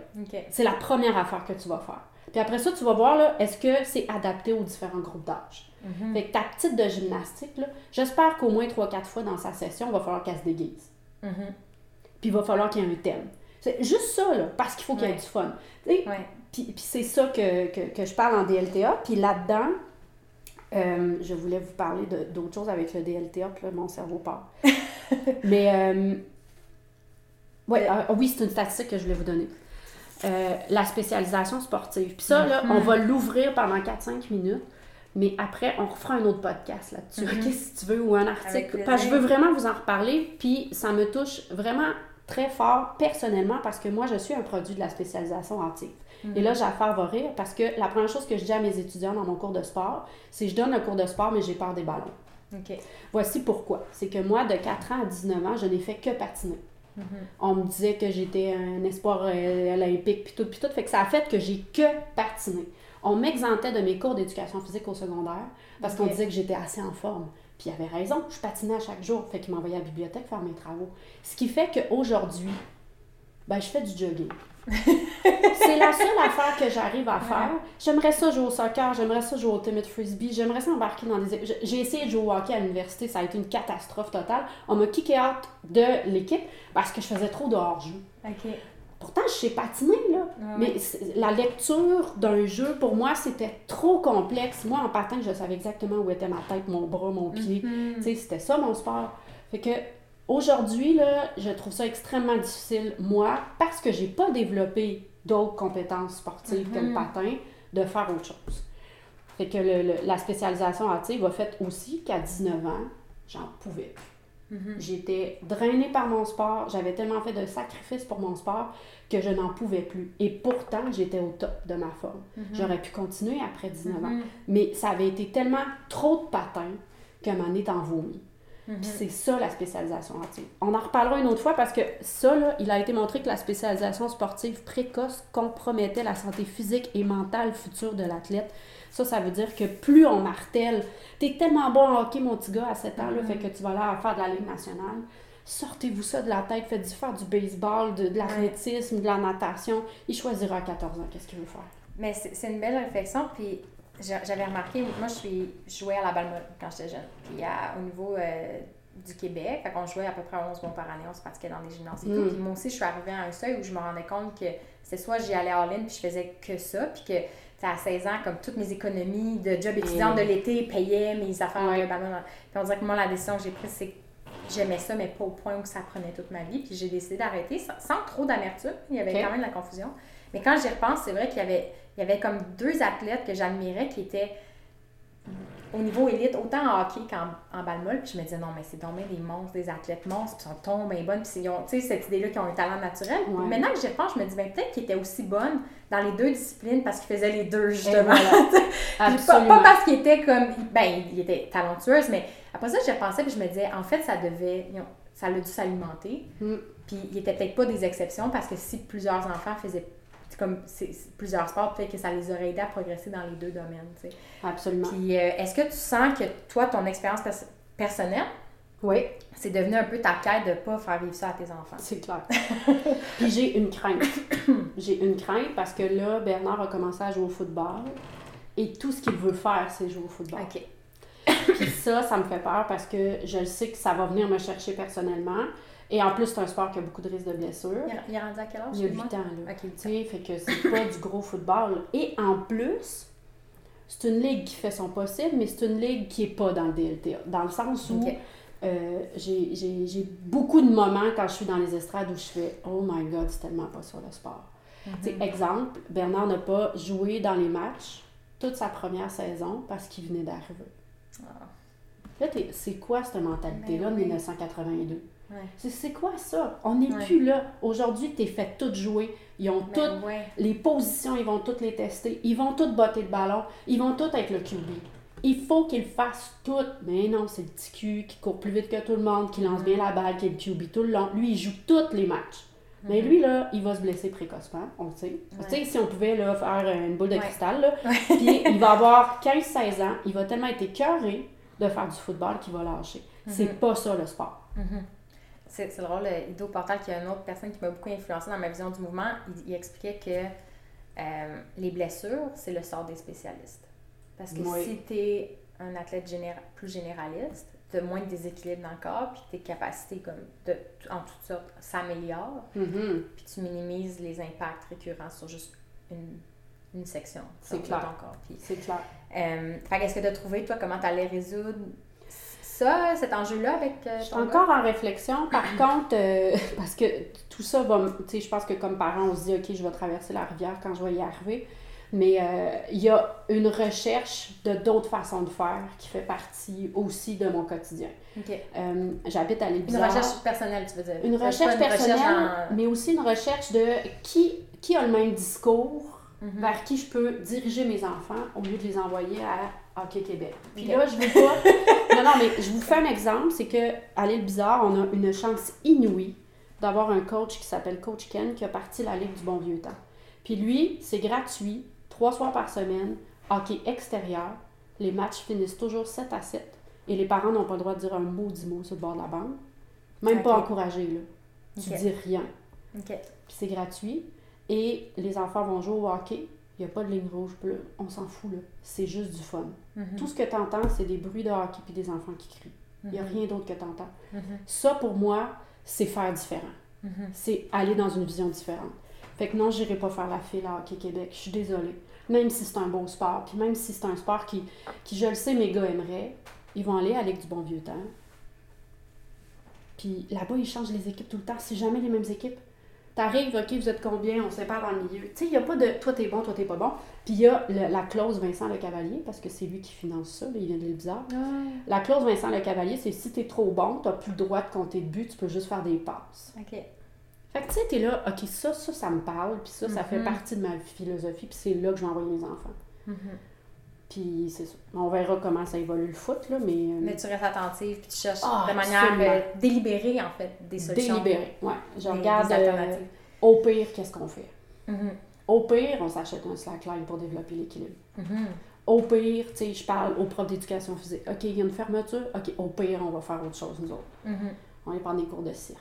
Ah, il y a une école secondaire, là, sur la rive sud, là, anecdote encore, qui, le prof d'éduc, qui a analysé tout ce que ces jeunes faisaient déjà. Tu sais, regardez, mettons, là, dans mon rayon là, de jeunes qui viennent dans mon école, qu'est-ce que tu fais l'été, qu'est-ce que tu fais le soir? Ah, ça joue au soccer, ça joue au hockey, ça fait de la danse. OK, qu'est-ce qui manque? Mhm. Ben, il a vu que toute la proprioception dans les airs manquait. Fait que tous ces modudes, ou une grosse partie de ces modules en éducation physique, c'est du cirque, du trapèze puis de l'athlétisme. Tu sais, ça, c'est smart, là. Mhm. Le gars, il a analysé ses affaires. Hey, gars, ils battent déjà des ballons. Ils font déjà du hockey. On va pas jouer au kickball. C'est comme le sport par excellence Ben, secondaire du, primaire, le, le kickball. puis Lui, là, ben, il s'est grillé dans, de- quand même. Là, je pense qu'il a fallu qu'il investisse un petit peu dans son gymnase, mais il fait que les jeunes, ils font de l'athlétisme, soit en longueur, soit en hauteur, puis ils font du trapèze. Mhm. C'est génial. C'est là qu'il faut aller. Mhm. Euh, puis euh, là, on a parlé de ton gars. Est-ce que tu sens qu'il y a une différence entre euh, les intérêts de ta, de ta fille puis ceux de tes garçons ou même des tendances naturelles différentes? Ben oui, c'est sûr, c'est ultra genré. Là. Ça, ça, ça dérange aussi. Mais je, je pense que euh, ça dérange, puis c'est aux parents à faire. Non, finalement, ça ne nous dérange pas. Mhm. C'est mon fils fait de la danse, là, le plus vieux, là, celui Ok. qui tripe sur la musique. Là. Ouais. Bon, il veut danser comme les rappers, fait qu'il fait du breakdance. OK. C'est du breakdance mix. Ça finit que c'est juste des petits garçons. Puis finalement, il y a deux filles qui ont intégré le groupe. C'est super cool. Euh, moi, ce qui me dérange, c'est pas nécessairement du côté des gars. Je t'avoue, c'est plus du côté des filles. La fille, là. Mon Dieu, faut que ça soit cute. Euh, tu sais, ah, ma fille se déplace déjà avec la petite ange qui. Ça me- 6 ans, hein, c'est ça. elle a 6 ans. Fait que là, ça, ça me dérange. Le maquillage, le cutex, tout est beaucoup dans les médias qu'on leur met entre les mains. Tout est beaucoup Mhm. avec, là, les tablettes, puis tout ça. Tu sais, ça fait partie de leur monde. Je fais pas partie de ceux qui disent ignorons le iPad et arrêtons de les faire voir là-dessus. Je suis pas là-dessus. Je suis plus, ça existe. Ils ont un iPad. Comment on peut l'utiliser pour que ça soit différemment? Avec Pas démoniser Non. les écrans. c'est là. Mais il faut qu'ils soient conscients que présentement, moi, je mets la limite parce qu'eux ne seront pas capables de la mettre Mhm. eux-mêmes. Fait que puis ils s'en rendent compte, là. Hey, ça fait 20 minutes que tu es là-dessus, tu t'en rends compte? Hein, déjà, ouais. Fait que là, tu vas le fermer. Fait que, tu sais, puis ils sont tout heureux. Maman, j'ai réussi à fermer mon iPad moi-même. OK. Ah, Wow! parce qu'ils savent que pour nous, c'est une préoccupation. Ouais. Fait que ça, c'est une affaire. Puis euh, moi, j'ai décidé d'aller à l'encontre, puis on a ouvert notre chaîne YouTube, puis on fait du sport. OK. Fait que, tu sais, un moment donné, t'es comme, OK, c'est ça la mode, vous regardez des enfants qui ouvrent des jouets, vraiment, là? Ben, Mhm. tu sais quoi, nous, on va s'en partir une chaîne YouTube, là, puis on va aller vous avez une chaîne. YouTube de famille. Oui. OK. Alors, la chaîne est Xavier, Bernard et Stella. Nous avons présentement 6 abonnés OK. Ah ben, on sur notre chaîne YouTube. Vous allez en avoir Huit 8. bientôt. Mais le but, le but c'est pas d'avoir des followers. Ah ouais. Le but, c'est de montrer aux enfants, OK, il y a ça, Mhm. mais nous, on va utiliser YouTube pour bouger ou faire de la musique. C'est les deux règles que j'ai Ok. données. OK. Fait que là, on a un vidéo de skatepark, on a une vidéo de natation, on a une vidéo, en tout cas, on a une couple, on n'a pas tant, puis on a des vidéos de musique. Mais pour moi, ça a été, puis c'est un réflexe que j'ai aussi comme prof, la journée où les téléphones cellulaires sont rentrés dans nos classes, Mhm. toutes les profs disaient Oh mon Dieu, vous allez laisser ça à l'entrée, je veux personne sur son sel. Mhm. Mais moi, je suis allée de l'autre bord. Moi, je suis allée utiliser le cellulaire en classe. Fait que justement, c'est pas le démon, on peut l'utiliser d'une bonne façon. Exactement. Ouais. Je pense que l'Internet nous, peut nous amener à l'utiliser de manière un peu comme on consomme de la junk food. Tu sais, c'est comme sur Oui. le, le rapide, le Facile. beau, puis le. C'est comme. C'est de la drogue. Même, Mhm. même moi, la semaine dernière, j'ai fait un sevrage de YouTube, puis là, je passe au sevrage de Netflix, tu sais, parce que. Comme tu dis, c'est qu'on on, on est immergé dans cet univers-là, puis on se rend pas compte du temps qui passe, parce qu'on devient, on tombe dans un flot virtuel. Oui, mais qui ne Ben, nous apporte rien. Exactement, C'est ça. C'est ça. C'est là où c'est de la junk food, c'est qu'on peut regarder des vidéos super intéressantes parce que c'est aussi ça qui On est peut sur le apprendre. web. Ou On ça apprendre. on peut un Ouais. peu comme manger comme la boîte au complet de biscuits, puis ça finit, sur le coup c'est agréable, puis après il n'y a plus rien qui nous reste, puis en plus on a mal au ventre. On n'a pas bougé, notre corps n'a pas été mis en action, tu sais. mais je trouve ça beau qu'en fait, tu as décidé, comme tu dis, de, de, de tourner ça à votre avantage à vous, puis de dire à vos enfants, finalement, vous leur apprenez qu'ils peuvent être des créateurs. Si on vient aux ingénieurs sociaux, Oui, là, ils se oui. rendent compte que le rôle par rapport à Internet, c'est pas juste d'absorber de la connaissance, mais qu'ils peuvent aussi être eux-mêmes des On peut créateurs. en créer. Ouais. Puis de commencer, j'imagine, ils commencent à réfléchir à qu'est-ce qu'ils veulent afficher ou pas sur le. Tu sais, c'est, Mhm. ce processus décisionnel-là doit être super important Ouais. sur qu'est-ce qu'on filme aujourd'hui, qu'est-ce qu'on décide de présenter ou pas. Ça, ça, ça t'oblige à questionner tes valeurs, puis à, à penser à qui tu t'adresses, puis à. C'est ça. J'ai l'impression que ça, ça devient super intéressant. Au lieu de, de bloquer au complet. De juste tout le bloquer. Parce que moi, j'ai, ouais, j'ai un réflexe de me dire, oh my god, c'est démoniaque, mais finalement, quand j'y repense, comme. Mais puis ils vont, ils vont grandir avec ça. Ça va être une génération qui vont être là-dedans à fond. Fait que le plus Mhm. tard on l'intègre, je trouve le pire on le démonise. C'est puis le pire on, on-. Il y a une de mes amies, elle m'a dit Ah, tu veux pas que ton fils joue à Fortnite, fait que t'es pas en train un peu de l'ostraciser face à ses amis parce que tous Mon les Dieu. copains jouent à Fortnite, Ouais, ouais. sauf lui. Puis j'ai vérifié. C'était pas juste je. Ouais, ça. J'ai vérifié, ils jouent tous à Fortnite. Fait que là, euh, j'ai dit, ben, tu sais quoi, il peut écouter plein d'autres affaires. Ça dit 12 ans et plus, ça boîte, je vais regarder le 12 ans et plus. Parce que pour moi, c'est trop important. Mais il y a d'autres affaires. Il joue à Minecraft, il joue à Need for Speed, il joue à plein d'autres affaires. Puis, mais ça, il y a une limite que je suis désolée, j'irai pas. C'est mon choix personnel. Mhm. Je juge pas les parents qui vont là. Ouais. C'est correct. Mes enfants vont aller jouer chez vous de toute façon pour aller Ouais, jouer à Fortnite et jouer un break. Ouais. Puis comment tes enfants réagissent par rapport à. Ben, à je la- pense que quand ça vient avec de l'explication, ils comprennent, sont frustrés, sont déçus, ils nous trouvent poches. Parce que quand on est parent, il faut assumer le fait qu'on est poche. On veut nos enfants, puis c'est correct. On sera Ouais. jamais leurs amis, puis on sera jamais parfait. Fait que là-dessus, ils nous trouvent vraiment plate. Ok. Mais sur d'autres affaires, ils nous trouvent vraiment cool. C'est l'équilibre. Puis comment, ils ont... comment ça se passe? la- Ça fait combien de temps que la chaîne YouTube est démarrée? Euh, ça doit faire cinq ans à peu près. Ok. Puis comment, tu... comment ils... ils ont réagi à ça? C'est quoi leur. Ils trouvent ça cool. Euh, les premières fois, ils étaient tout petits. C'était plus ah, comment arrêter en patin? Il y a une vidéo là-dessus. là, sur, euh, ou c'est Mhm. un enfant qui explique à d'autres enfants comment arrêter en patin. Ça, fait que ça, c'est très cool. Euh, ça fait que maintenant, j'ai parfois Hey maman, c'est qu'est-ce qu'on fait à la prochaine vidéo YouTube. Puis c'est jamais moi qui le dis, c'est eux.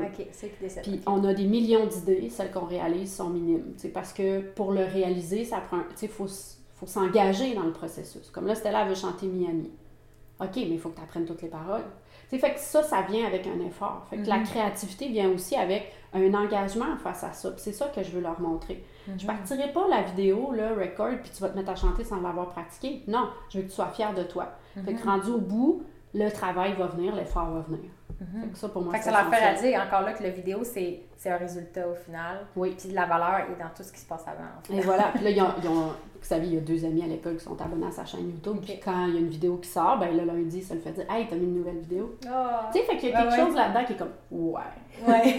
Puis c'est pas moi qui joue à Minecraft. C'est parce que ça, Mhm. je l'ai eu, cette demande-là. Maman, je peux-tu faire une vidéo où je joue à Minecraft? Non, on avait dit deux choses Ok. sport, musique. Ok. That's it. Ou de l'art, là, tu sais, mais ils ont compris l'idée. Mhm. que C'est pas de l'écran. Fait que finalement, comme on, dans l'univers du jeu libre, on, a, on travaille avec le lion à la souris. Ah, on a je ce les qu'on adore, que, que Oui, t'aimes aussi t'avais dit qui qui t'inspire, là, ils en font Mhm. partie, là, c'est clair. Donc, euh, petite parenthèse, le Lion à la souris, c'est une, une petite école euh, qui font aussi des camps de jour à l'extérieur en ville, comme l'aspect urbain est important. Puis, euh, c'est la connexion à la nature, puis apprendre les enfants à faire des activités par eux-mêmes. C'est Mhm. la philosophie de le jeu dirigé par l'enfant, puis l'adulte il est là pour intervenir si besoin, mais il n'est pas là pour dicter les règles qu'on va faire. Euh, je pense qu'un des mythes qu'il y a par rapport à ça, c'est que c'est de la liberté totale, qui va jusqu'à la négligence. Un peu comme Ouais. la personne que avaient quand tu as laissé ton enfant dans l'arbre.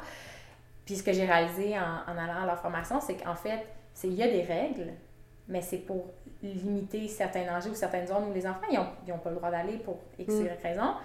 Euh, mais c'est aussi d'aider les enfants à établir leurs propres règles. Tu sais, c'est pas d'évoluer Oui. perpétuellement dans le chaos. Fait en, Mm. en discutant avec toi, je me rends compte que pour certaines choses, tu accordes une certaine liberté, puis que c'est justifié puis fondé. Puis il y a d'autres où tu t'as mis des limites, puis tu les expliques aux enfants. Je pense que l'important, c'est d'expliquer les règles aux Oui, enfants. oui, Puis si ça fait du sens, ils vont être capables de les respecter plus que si on fait juste donner des- un cadre un peu arbitraire. Mais, euh, fait que qu'est-ce qui. Une des questions, c'était justement ça c'est quoi ton approche pour que tes enfants bougent librement? Fait que là, on a parlé, on a navigué entre la liberté puis euh, certains, certains règles. Est-ce a d'autres initiatives ou approches que tu as mis en place à la maison pour donner un peu cette- ce pouvoir-là à tes enfants de décider Hmm. euh, ce qu'ils vont faire comme activité. Je suis contente que tu parles de la limite puis du chaos un peu dirigé parce que Mhm. c'est à la base. Quand j'ai décidé qu'à moi, à 6 ans à peu près, mes enfants ont commencé à aller au parc seuls. OK. Où je les laisse aller. Puis Ce on qui a- est quand même, ce qui me paraît jeune Oui. par rapport à la Ouais. norme, right? Oui. Parce que j'ai eu des voisines qui m'ont appelé pour me dire euh, Ta fille est seule au parc, c'est correct? OK. Puis j'ai dit oui. OK. Mais avec ça vient euh, des erreurs. Puis il faut se, se dire que l'enfant doit en faire Mhm. pour se dire qu'on y fait confiance à 100 Puis je vous donne un exemple. La première fois que j'ai dit à Xavier, mon plus vieux, tu peux aller au parc seul, j'ai dit je te fais confiance. Tu t'en vas au parc, il y avait 6 ans à ce moment-là, tu vas au parc des poissons, euh, puis je vais peut-être, je- un moment donné, je vais venir te rejoindre, OK? Mhm. Mais tu peux y aller seul. Alors la première fois que Xavier est allé seul au parc, évidemment, il a testé ma limite. Fait qu'il est allé beaucoup plus loin que le parc, puis il s'est ramassé sur le boulevard Jacques Bizarre, en arrière de chez nous. Mon voisin m'appelle, c'est- tout ça en dans 10 minutes, là. Euh, Marianne, c'est normal que Xavier soit sur le boulevard Jacques Bizarre en train de marcher seul? Non. Fait que je suis allée Mhm. le chercher, et là, je lui dis, je t'ai donné un, un- un espace, une Mhm. confiance, et là, je vois que je peux pas te faire confiance là-dessus. Alors, il y a une conséquence qui vient avec ça. Mhm. Fait qu'il a perdu, whatever, quelque chose, il y a eu une petite crise, puis tout ça. Bon. Fait que la limite a été transgressée, puis les enfants vont la tester parce que c'est dans leur nature de tester les limites. Il faut qu'ils le fassent. Fait que ça, ça veut pas dire « Oh mon Dieu, il est tellement pas prêt, il ira plus jamais, puis je vais tout le temps y aller avec lui. » Non, ça veut dire « On met une limite, tu as une conséquence cette fois-ci parce que tu pas écouté ma consigne. Mhm. La prochaine fois, on va voir si tu es capable de la respecter. » Fait que la fois d'après, il est allé, puis il est resté au parc des poissons. Fait que ça faut se donner aussi, et ce- ce- cette observation-là, et ces oreilles-là de dire, il va se planter certainement la première fois parce qu'il a besoin de la tester, cette limite-là. On a été super bien pendant un petit bout durant cet été-là, et je vais toujours me souvenir qu'après ça, il y a eu la fête à son frère. Tout le monde est à la maison, il y a des amis à son frère partout, puis lui, évidemment, il n'est pas le centre de l'attention. Et c'est cette fois-là qu'il a retransgressé la limite où il n'est pas allé au parc, où je lui avais dit d'aller. Il s'est ramassé à une rue plus loin. Puis euh, c'est évidemment tout fini par se savoir. là. C'est quelqu'un qui prenait une marche. Je disais, Ah, j'ai vu Xavier, tu tu me laisses aller si loin. Puis nanana. Puis finalement, il y Parce avait que toi, tu- il te l'a pas dit, il était revenu à la Non. maison. Ni vu ni connu. Tout était beau. Puis finalement, mais j'ai appris une semaine plus tard. Puis je dis, Xavier, là, dis-moi la vérité. Là. Elle t'a vu. Ouais, j'étais allée un petit peu plus loin. J'ai fait, OK, ça allait bien. Là, t'es allé plus loin que la limite. Conséquence, qui dure plus longtemps cette fois-là, à quelque chose qui fait plus mal, pour qu'ils comprennent que la confiance, on la construit. Tu pourras pas la perdre, mais tu vas la construire, par exemple. Mhm. Puis ça, c'est une relation qu'on a les deux ensemble. C'est la même chose avec Bernard. Ça a été la même âge, à 6 ans. Et là, maintenant, aujourd'hui, mes enfants, l'été, ça arrive souvent où j'ai aucune espèce d'idée où ils sont. Je sais dans quel rayon, tu sais, il y a des rues, ils connaissent notre Mhm. quartier, ils savent que jusqu'à tel parc, tu peux aller jusqu'au rond-point, tu restes dans nos deux ronds-points, mais je sais pas où ils sont. Mhm. Fait que ça, c'est parce que maintenant, je leur fais confiance. Ils vont retester, c'est sûr qu'ils vont retester. Mais je vais finir par le savoir. Mhm. Parce que Mandé, il se plante, il se fait mal, puis il est rendu de l'autre bord de la rue où j'avais dit qu'il fallait pas qu'il soit. Mhm. Alors là, on remet une conséquence. Puis c'est là où la confiance vient avec de la discipline. Mhm. Puis ça, il y a des parents qui ont de la misère à le voir. Wow, OK, t'as mis une conséquence aussi grande. Tu sais, j'ai été, Xavier, la musique, c'est sa, sa passion. On a été six mois sans batterie OK. parce qu'il s'est passé quelque chose qui a brisé notre confiance. Mhm. Bernard a déjà appelé un de ses amis live au téléphone en disant Je peux pas venir chez toi finalement parce que j'ai une conséquence. Puis je suis à côté de lui, puis je t'appelle ton ami, puis tu lui dis Pourquoi tu viens pas? Mhm. ben ça, cette confiance-là, elle se bâtit avec une discipline. Et, et c'est là où on dirait qu'il y a des parents qui pensent que ça se fait tout seul. Mais non, ça va se faire avec des. faut être rigoureux, c'est ça, dans, Oui, dans ses choix et dans ses valeurs, parce que sinon, Absolument. l'enfant, il n'y a plus de repères. Comme c'est ça, ça devient trop chaotique s'il y a des règles, Ouais. que s'ils sont transgressés, il n'y a pas de conséquences, puis qu'il y a un gros flou. J'ai l'impression que l'enfant, il a besoin de clarté. ça prend un cadre. Mhm. Moi, je dis deux pouces carrés. Des fois, je leur dis ça à mes enfants. Tu navigues dans deux pouces carrés. Si tu sors de ça, tu as une conséquence. Mais dans, Que- dans le 2 pouces, ils sont libres. Oui! Non, faut pas qu'ils dépassent les limites, c'est ça. Ils ont quand même final. deux rues complètes. Mais c'est ça. Fait que, tu sais, dans les, les, les endroits où moi, ça m'inspire énormément, il y a Lion à la sou- et la souris, qui est tout le jeu risqué, là, tout le... Mhm. Puis il y a la nature, évidemment, faisant partie de mes intérêts. La nature, c'est le plus souvent possible de les sortir du milieu urbain, de les amener dans le bois avec rien de prévu. Mhm. Magic will happen. Mhm. c'est sûr, il y a quelque chose qui va se passer. Parce que la nature, c'est apaisant. Il y a du vent dans les arbres, il y a de l'air, il n'y a, il y a pas de, de bruit cacophonique par des murs, Mhm. il y a, il y a quelque chose qui se passe, il y a le bruit de l'eau. Les après-midi qu'on se fait un pique-nique, deux, trois sandwichs, puis on s'en va. Mhm. Quelque Il y a part. des milliers de choses à regarder. Les parcs urbains sont sous-utilisés à Montréal. là. Tout le réseau des parcs nature. Nous autres, on va à Jacques-Cartier. Bon, on a déménagé à l'île Bizarre parce qu'il y a un parc nature. Fait que déjà, on s'est aidé. OK. Mais euh, que quelqu'un me dise l'accès au plein air en ville, c'est impossible, non. Tu peux même y aller en transport en commun. Mhm. Fait que prends la carte du réseau des parcs, là, puis regarde. Puis, tu sais, à quelque part, ce qui est important, c'est pas nécessairement non plus la, la destination, c'est c'est le journey qui vient avec. Là. Mhm. Fait que, OK, tu vas prendre le métro, tu vas prendre l'autobus avec les. Tout ça, c'est des apprentissages parfaits. Tu vas marcher jusque dans le bois, tu vas trouver ce que tu peux faire, tu sais. Fait que. euh, Ça devient un rituel. oui. Comme... puis ta journée va y passer. Tu n'auras même pas besoin de te poser la question sur qu'est-ce que tu vas faire cet après-midi à 3 Mhm. heures. Tu vas juste avoir passé la journée dans le bois. Ouais. Fait que ça, ça, pour moi, ça m'inspire énormément. Tout le mouvement des forest schools, Mhm. des écoles en plein air, tu sais, tu vois ça, t'es là, wow, les enfants sont dehors tout le temps. Mhm. Ça, ça, là, ça m'inspire beaucoup, beaucoup. Euh, puis il y a le mindfulness aussi, là, qui, qui moi, m'interpelle. Étant une fille qui fait du yoga, là, la pleine conscience, euh, je trouve qu'on on, on pense pas que c'est pour les enfants, mais ça l'est tellement. La méditation, le yoga, puis être actif et être présent. Des fois, là, je le vois dans leurs yeux. Wow, t'es où, là? OK. Peux-tu revenir ici? ils eux, ils t'arrêtent. Ouais, ben, puis moi, je les arrête aussi.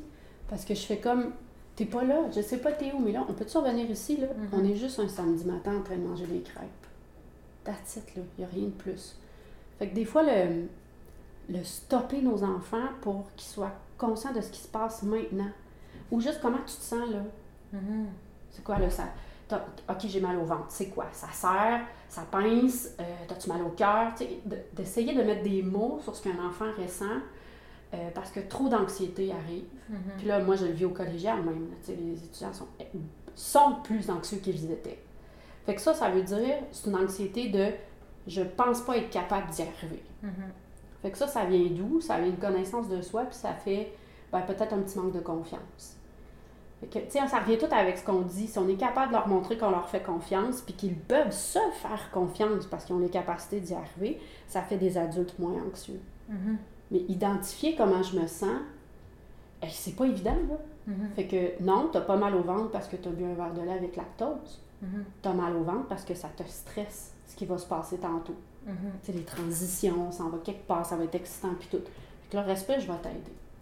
Fait que c'est une intuition là, de, de parents qui souvent, on, on va pas encourager ça chez les parents. Ça va être fais ci, fais ça, fais ci, fais ça. Mhm. Tu devrais donner de l'huile de. de- euh, il y avait tout euh, Don't forget coconut oil. Là. Mhm. Fait que, parce qu'on entend tellement d'affaires, quand dans, le- tu sais, puis il y, a- il y a tout le contraire qui est, ben, t'as juste à les nourrir une fois de temps en temps, puis tout va bien aller, là. Ah ouais. T- feed them sometimes. Tu sais, Mhm. c'est juste ça, finalement, puis laisse-les jouer. Chez nous, on a des journées complètes sans écran. Mhm. En fait, toute la semaine, on n'a pas d'écran, chez Mhm. nous, parce que, bon, la routine des devoirs, puis tout ça. Tu sais, je trouvais que ça devenait une bataille constante avec les iPads puis les Fait que télés. c'est plus simple de juste dire. Fait que nous, du lundi au vendredi, il n'y en a pas. Puis la fin de semaine, ben, c'est 30-40 minutes. Après ça, tu fais autre chose. Il n'y a plus Mhm. d'écran. Puis là, c'est je m'ennuie, maman, je sais pas quoi faire. Et ma phrase que je leur répète, ils vont me dire que je les tanne avec ça. Ils vont peut-être aller en thérapie plus tard, mais ça va être je suis certaine que tu peux trouver quoi faire. Mhm. Je sais pas quoi faire, je m'ennuie. Je suis certaine que tu vas trouver quelque chose à faire. Mhm. Ça sera pas long. Je te le promets. Je pense que ça, ça me fait réaliser. J'ai l'intuition qu'aujourd'hui, les, les adultes ont l'impression qu'ils doivent être des animateurs ou des entertainers constants pour les enfants. Tu sais, Mm. que justement, les espaces de vide, de silence, d'ennui même, sont presque un échec ou sont pas. faut toujours qu'il y ait quelque chose qui se passe. Ouais. On alimente ce côté-là très hyperactif des enfants parce qu'on a des esprits hyperactifs, puis nous-mêmes, on s'impose d'être productifs, efficaces, Ouais. perpétuellement occupés. Euh, mais à la longue, ça entraîne l'épuisement, euh, la dépression, l'anxiété. Euh, Moi-même, moi, j'étais j'étais une enfant, euh, peut-être plus vers l'adolescence, j'ai commencé à remarquer, mais très anxieuse. Puis j'ai réalisé que ça venait du fait que j'avais peur que des problèmes ou des défis m'arrivent parce que j'avais pas confiance que j'allais être capable de les surmonter. Ok. Fait que tu vis dans l'anxiété perpétuelle que quelque chose de stressant va arriver. Mhm. parce que tu te dis ça va me détruire, ça va, ça va m'évaler. Puis que la solution, c'était pas de chercher à être de plus en plus confortable, mais c'était plus d'investir en moi pour être de plus en plus forte parce que sinon, tu réduis ton cercle d'influence de plus en plus parce que tu veux éviter tous les risques. Tu es dans une petite dans une boule de watt, mais tu n'es pas épanoui. J'ai l'impression que c'est impossible d'être épanoui sans jamais faire face au risque. Comme... tu t'empêches de vivre plein d'expériences. tu sais. Mm-hmm. C'est ça. C'est que tu vas te freiner à plein de choses par la peur. Mm-hmm. Puis, y a, puis je peux faire le contraire avec les parents. C'est qu'il y a extrêmement beaucoup de parents qui freinent leur enfant par la peur. Mm-hmm. C'est leur propre anxiété qu'ils vont mettre sur leur enfant. Exactement. Parce que j'ai l'impression qu'il y a une peur que si l'enfant échoue, ultimement, ça va leur revenir sur leurs épaules à eux de dire qu'ils n'ont pas été, eux, le bon parent, qu'ils n'ont pas fait la mhm. bonne chose. Puis j'ai l'impression que cette culpabilité-là ou cette honte-là peut être vraiment lourde. Fait qu'ils veulent limiter un peu les gestes. Mais... Puis ça, là, là je, je, vais dire quelque chose qui va peut-être choquer, là.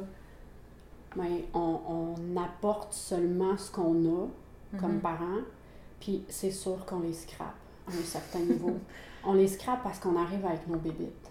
Mhm. Puis ça, il faut se pardonner ça avec nos bébites, on scrape une partie de nos enfants, puis ils iront, en thérapie à 40 ans, comme moi j'y vais, tu sais. Mais c'est pas, c'est pas tragique, ça. C'est juste qu'on n'est que nous-mêmes, puis c'est tout ce qu'on peut apporter. Fait que oui, on a des blessures d'enfance, oui, on a des culpabilités, oui, on a des hontes qu'on traîne avec nous comme mm-hmm. parents. Mais on peut-tu se pardonner? On est juste des êtres humains. Fait que, tu sais, moi, je le sais, j'ai, perdu mon père quand j'étais très jeune. Fait que de vivre un deuil en enfance m'a changé comme parent. Fait qu'aujourd'hui, je sais que j'ai un peu scrappé mes, mes enfants avec cette peur-là. Mais qu'est-ce que tu veux? Je fais bien ce que je peux avec ce que j'ai mhm. reçu. Fait que cette culpabilité-là, à un moment donné, il faut l'enlever, puis il faut se dire, je fais juste mon possible avec ce que j'ai. Puis oui, ce bout-là, j'avoue, j'ai peut-être été un peu intense, mais il faut se pardonner ça, parce que vivre en culpabilité avec nos enfants, on les aide pas. Mon Dieu, faut. Puis c'est là où c'est s'accepter soi-même avec nos mhm. forces puis nos faiblesses. Mhm. Sinon, j'ai l'impression que c'est ce qui alimente l'espèce de charge mentale perpétuelle que les parents ont. Puis il faut. Mm-hmm. Il faut ça. Il faut qu'ils bougent. Mm-hmm. Il faut qu'ils fassent de l'art. Il faut qu'ils fassent de la musique. Il faut qu'ils mm-hmm. mangent bien. Il faut qu'ils dorment bien. il faut, là, ça tue. Ça tue. Mais il faut qu'ils dorment bien, là, ça t'empêche peut-être à regarder Perseid au mois d'août. Tu sais, fait que. Non. Voilà. J'étais comme euh, prise dans, dans, le moment, j'ai euh, vraiment perdu le, le cours. Hein. Mais oui, tout à fait. Euh, S'il y a des. Comment dire, justement, le la personne qui est euh, peut-être dans cette mentalité-là de performance, il y a une certaine anxiété de ne pas mm. faire la bonne chose, puis qui se questionne, qui a une volonté de penser les choses autrement, un peu comme, comme tu le fais. Je sais que c'est un apprentissage, puis que plus on le fait, plus c'est agréable à faire. Oui. Au début, c'était peurant. C'est un dynamo, oui. Est-ce que tu aurais des conseils euh, pour la personne qui vit peut-être une vie familiale assez classique dans une maison petite ou moyenne, qui se demande par où commencer ou quoi faire? Première chose, euh, ce que je vois, c'est d'y aller par le plaisir d'abord.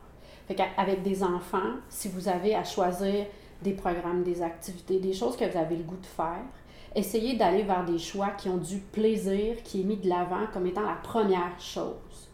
Fait que là, c'est d'aller observer des activités de loisirs avant d'aller vous inscrire. Puis ça, ils vont tous vous l'offrir. On peut aller faire une séance d'essai? Puis aller observer c'est quoi qui se passe. Est-ce que c'est faut que tu le fasses demain ou c'est un animateur fou avec sa personnalité qui arrive, qui est à l'écoute des enfants puis qui a juste du fun? Aller vers ça. Le mm-hmm. plaisir avant tout pour les enfants. Ça, c'est vraiment quelque chose d'important. Puis laisser tomber la performance d'une activité sportive ou artistique ou musicale pour un enfant parce que plus vous allez mettre de pression, moins il va aimer ça. Fait que j'ai déjà vu des enfants en gymnastique où la mère a dit Tu peux pas, tu mérites pas le petit collant sur ta main à la fin, parce que quand c'était le temps de faire la roue, tu l'as pas fait. Ouais. laisse faire, OK? faut que ça soit juste du fun. T'as pas le goût de faire la roue? Fais-la pas. Quand il y aura 14 ans, puis qu'il se sera embarqué dans le basket, ça sera le temps de dire ce que tu commences, tu le finis. Mais pas à 5 ans. À 5 ans, il faut que ça soit juste du fun. Fait que ça, c'est dans votre propre attitude, allez avec ça.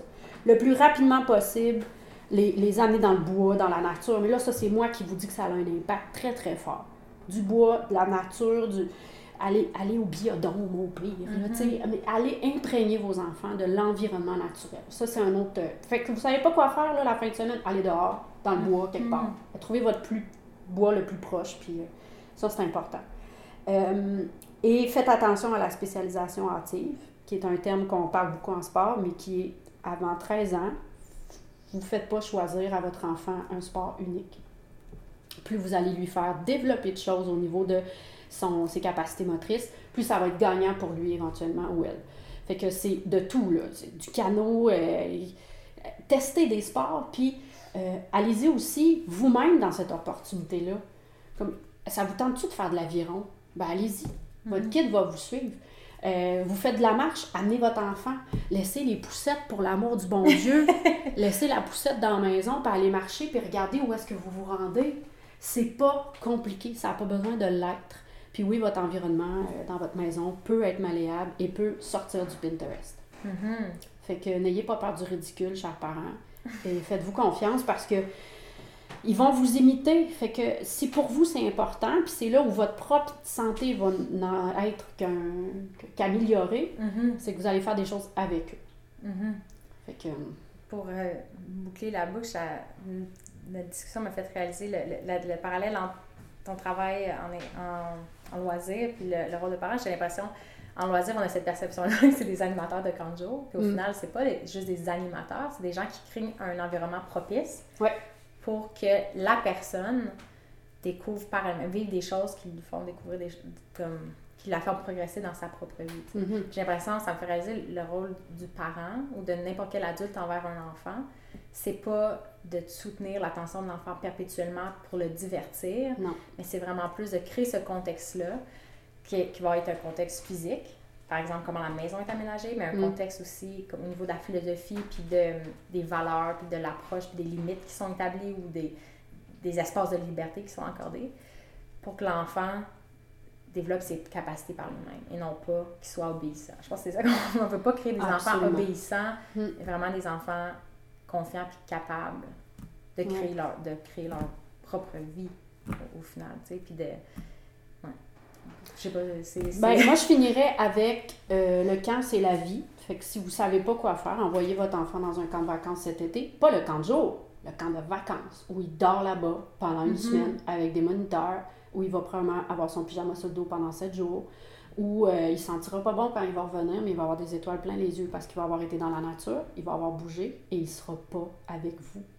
Mhm. Et ça, ils ont besoin de vacances de leurs parents. Fait que Stella, elle a 5 ans, elle a déjà une semaine à son actif de camp de vacances de fête. Mhm. Fait que si, si vous, vous doutez de quelque chose, là, je vous donne une certitude. Le camp, c'est la vie.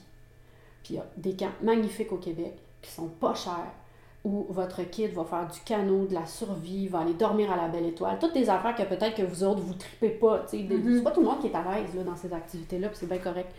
Mais faites-le vivre à vos enfants. C'est pour moi un des plus beaux cadeaux qu'on peut pas leur offrir. Ben, super.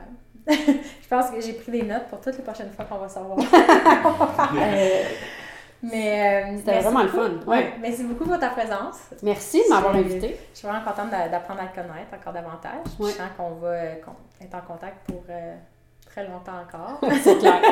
qu'on va se voir dans des événements puis qu'on va s'écrire euh, personnellement. Fait que Non, mais on le fait déjà, tu sais. Des fois, quand je vois quelque chose, je te tag ou je t'envoie Mhm, des c'est affaires. ça, ça- ça va continuer. it's on. c'est va clair. Fait que euh, s'il y a des gens qui veulent suivre un peu, euh, te suivre sur les médias sociaux, euh, tu as ton compte Instagram qui est Mar- Marianne Parent Photo. Oui, ça, c'est vraiment mon compte pour la photo, par exemple. Fait Mhm. que ça, c'est peut-être plus la parenthèse que si euh, vous accouchez prochainement ou si euh, vous voulez des photos de- d'accouchement, ben je suis là pour vous. Mais euh, moi, mon Facebook personnel est un Facebook où il y a des gens qui sont dans la même vision. Tu sais, on est Mhm. amis Facebook et tout ça. Alors, c'est Marianne Parent, Marianne avec un N. Euh, vous pouvez me faire une demande d'amitié puis je vais vous accepter. Et euh, si le loisir vous a sonné une cloche et que vous voyez peut-être des futurs intervenants dans votre euh, entourage, euh, ben, venez visiter le site web du Cégep de Saint-Laurent dans le programme Gestion et Intervention en loisirs. On forme euh, du bien bon monde. Mm. Ouais. J'ai aucun doute de ça. Fait que merci encore, puis c'est à la prochaine. Oui, sûr, c'est sûr. Merci. Bonne journée.